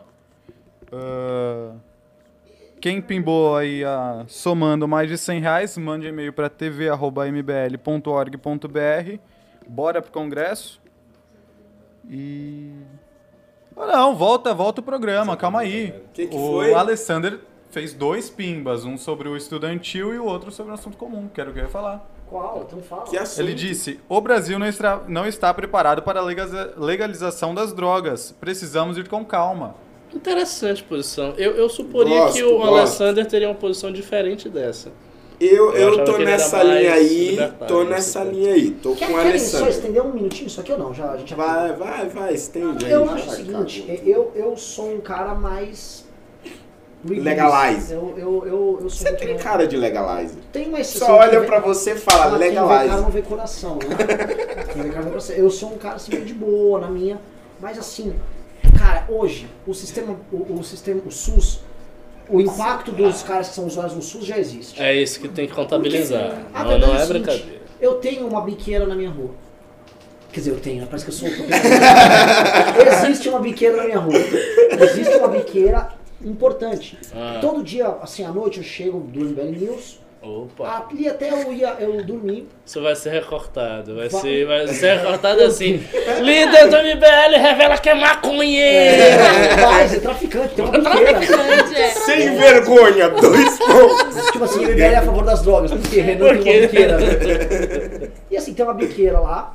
E assim, à noite, em média de 20 a 30 cracudos descem e sobem lá. Fora que vem alguns playboys de carro, buscam e vão. Cara, pontos, biqueiras para que as pessoas façam a compra, existem em todos os lugares. Hoje, o cara vai, tem serviço de motoboy para levar, Sim. tem serviço de carro, o cara leva de carro, entrega pro cara. Assim, existe um mercado super integrado, quase um rap que tem. Nossa, ali. na Califórnia, eu, eu tava lá em julho, tinha isso. Achei, tipo, eu nunca tinha, eu nu- eu nunca tinha Ah, visto na Califórnia, é assim, é legalizado, assim. legalizado. Só que é muito estranho isso, porque a gente vê aqui né, a ilegalidade e tudo mais, lá os caras têm aplicativo, Hum. tipo, de delivery de maconha. Agora a ilegalidade é até um negócio interessante. Você tem algumas atividades na ilegalidade, é uma coisa boa, dá um charme, ninguém pode saber, você se esconde. Racaiada. Acho que todo mundo aí fica lá, o cara um burguês, lerdo pra caralho, fumando na É. frente todo mundo. Não, A questão que, assim, minha, minha, minha percepção. Nada impede uma pessoa que queira comprar hoje sua maconha, em especial maconha, de obter o produto. Imagina, tem muitas pessoas que têm medo de ir da biqueira. Aí, aí só fuma quando o amigo foi lá e comprou. Isso, aí aí você assim. legaliza, você evidentemente vai aumentar o consumo. Que é, pô, você tá ali na padaria, ah, vou ali no carro. Opa, tem um negocinho aqui, vou pegar e tal. É óbvio que vai aumentar, porque vai ficar infinitamente mais fácil. E você não corre o risco de ter que ir num lugar escuro, no meio da madrugada, com o seu carro caro, comprar lá no, no- na biqueira, pô. Tá, mas aí você também elimina toda a guerra às drogas, todo esse problema. O que é Brasil nunca existiu guerra às drogas. A gente, a gente nunca investiu seriamente num programa de inteligência para desestruturar as organizações criminosas por dentro, para enfraquecer Mas os Estados Unidos investiu, investiu, investiu bastante na época. bem. É, mas os democratas Meu, deixa eu te falar um negócio, eu cara. posso Assim, fazer. eu já fui nos países da Escandinávia algumas vezes. Tem até piada sobre isso. E assim, os Hells Angels distribuem, os, os Hells Angels dos anos 60, de Harley, eles distribuem drogas até hoje lá. E todo mundo sabe que são eles. Você vê um cara barbudo do Hells Angels na rua, óbvio que ele tá vendendo droga lá. Todo mundo sabe, e os caras não conseguiram debelar nem na Escandinávia. Não, mas é porque também não quer, né? Porque aí, aí assim, se o Estado tivesse o interesse de chegar lá, fechar, os caras prender, os caras fariam. Ô, pelo amor de Deus. É tipo uma tolerância que é, deixa os caras lá, cara do, da moto, é roqueiro, roqueiro. É, Era igual os perueiros aqui em São Paulo. Todo mundo sabia que perueiro era do PCC. E era perua pra lá, perua pra cá. Todo mundo sabia, a imprensa sabia, os governantes sabiam. E ficou assim até que alguém decidiu, "Vou- fechar essa merda, vou acabar com... E mesmo assim, acabou entre aspas, porque os perueiros foram para as empresas de ônibus. Eles estatizaram igual, igual o Uruguai fez com as drogas. É, exatamente. Então, assim, é, é- falta vontade política. Mas ó, Holiday, Pelo amor de Deus. Olha, posso falar um lugar que Falta conseguiu? vontade política. Indonésia. Ah, não, mas aí, né? Indonésia. Mata os caras. Conseguiu. Ah, mas O que que acho- tem? Respeite a Indonésia. É. Eu defendo a Indonésia, país islâmico, país sério, Tá, país mas, mas baixaria. você preferia morar aqui ou na Indonésia? Aqui ou na Indonésia? Cara, eu, eu moraria na Indonésia tranquilamente. Eu tô falando sério. Rica! O negócio é o seguinte, Tá, cara. a Indonésia- Inventam porque, ó, o Eu é traficante. Ele é Eu, ganhando 50 mora, eu moraria tranquilamente. Países islâmicos que eu moraria tranquilamente. Na Turquia, no Irã, no Egito. Eu moraria no Irã. Eu moraria em todos Eu os moraria na. Turquia. Também, não. Turquia é maravilhoso. Não, Turquia, pelo amor de Ah, Deus. imagina. Até atacavam os Mas se eu fosse escolher assim qualquer lugar, eu moraria na Bahia. Na que é a minha Albânia terra. você não moraria? Hã? Na Albânia? É. Não. Meu litoralzinho bonitinho. Não, mas né? é, é- é um país que tem um histórico muito pesado. Vai que aquilo ali volta a ser radical. e Não, é tão pesado Eu- que eu foi nas medo. florestas da Albânia que Lord Voldemort foi se esconder quando foi quando o feitiço ricocheteou. É Maravilha. verdade, tô te falando. Mas ó, vocês estão falando de. Albânia, o, o Alessandro Mônaco ele pimbou mais 50 aqui e disse: Holiday, eles vendem drogas até no Grindr. E o Gabriel Davi Lima Fajardo pimbou dois aqui e falou assim: eles estão perdendo um grande mercado de drogas. Será que o Grindr... Verdade, eu já vi alguns perfis com um, um negócio da plantinha. Eu, eu achava que talvez é Mas porque isso o não é cara porque era cara- maconheiro. Isso, é maconheiro. Mas ser. Mágoa com essa informação, talvez não seja. Ah, se você ele é maconheiro, ele pode vender também um pouquinho, não. já faz um, já faz outro. É, já ajuda. é verdade. Interessante, não tinha parado pra pensar nisso. Então acho que podemos encerrar. Agora então, encerra, né? Eu tenho que entregar meu Agora trabalho. Agora mãe tá ali, acabaram assistindo. Então, sobre o olhar. Me, me deu, um- me deu um. Me, me- como é que eu qualifico o olhar? Não mais vigilante, auspicioso. Sob o olhar onisciente e sereno de Alessander Mônaco, este programa finalmente se encerra. Muito Agora vai. Olha, só falando aqui, o Alexandre Maishrovich, Maishrovich falou o melhor MBL New de todos que eu já vi. Ô, louco. Que maravilha. Que isso. Essa bancada gloriosa. Ah, eu adoro essa bancada. Vamos lá. É, é isso aí. Agora, agora sim acabou. Estou encerrando aqui.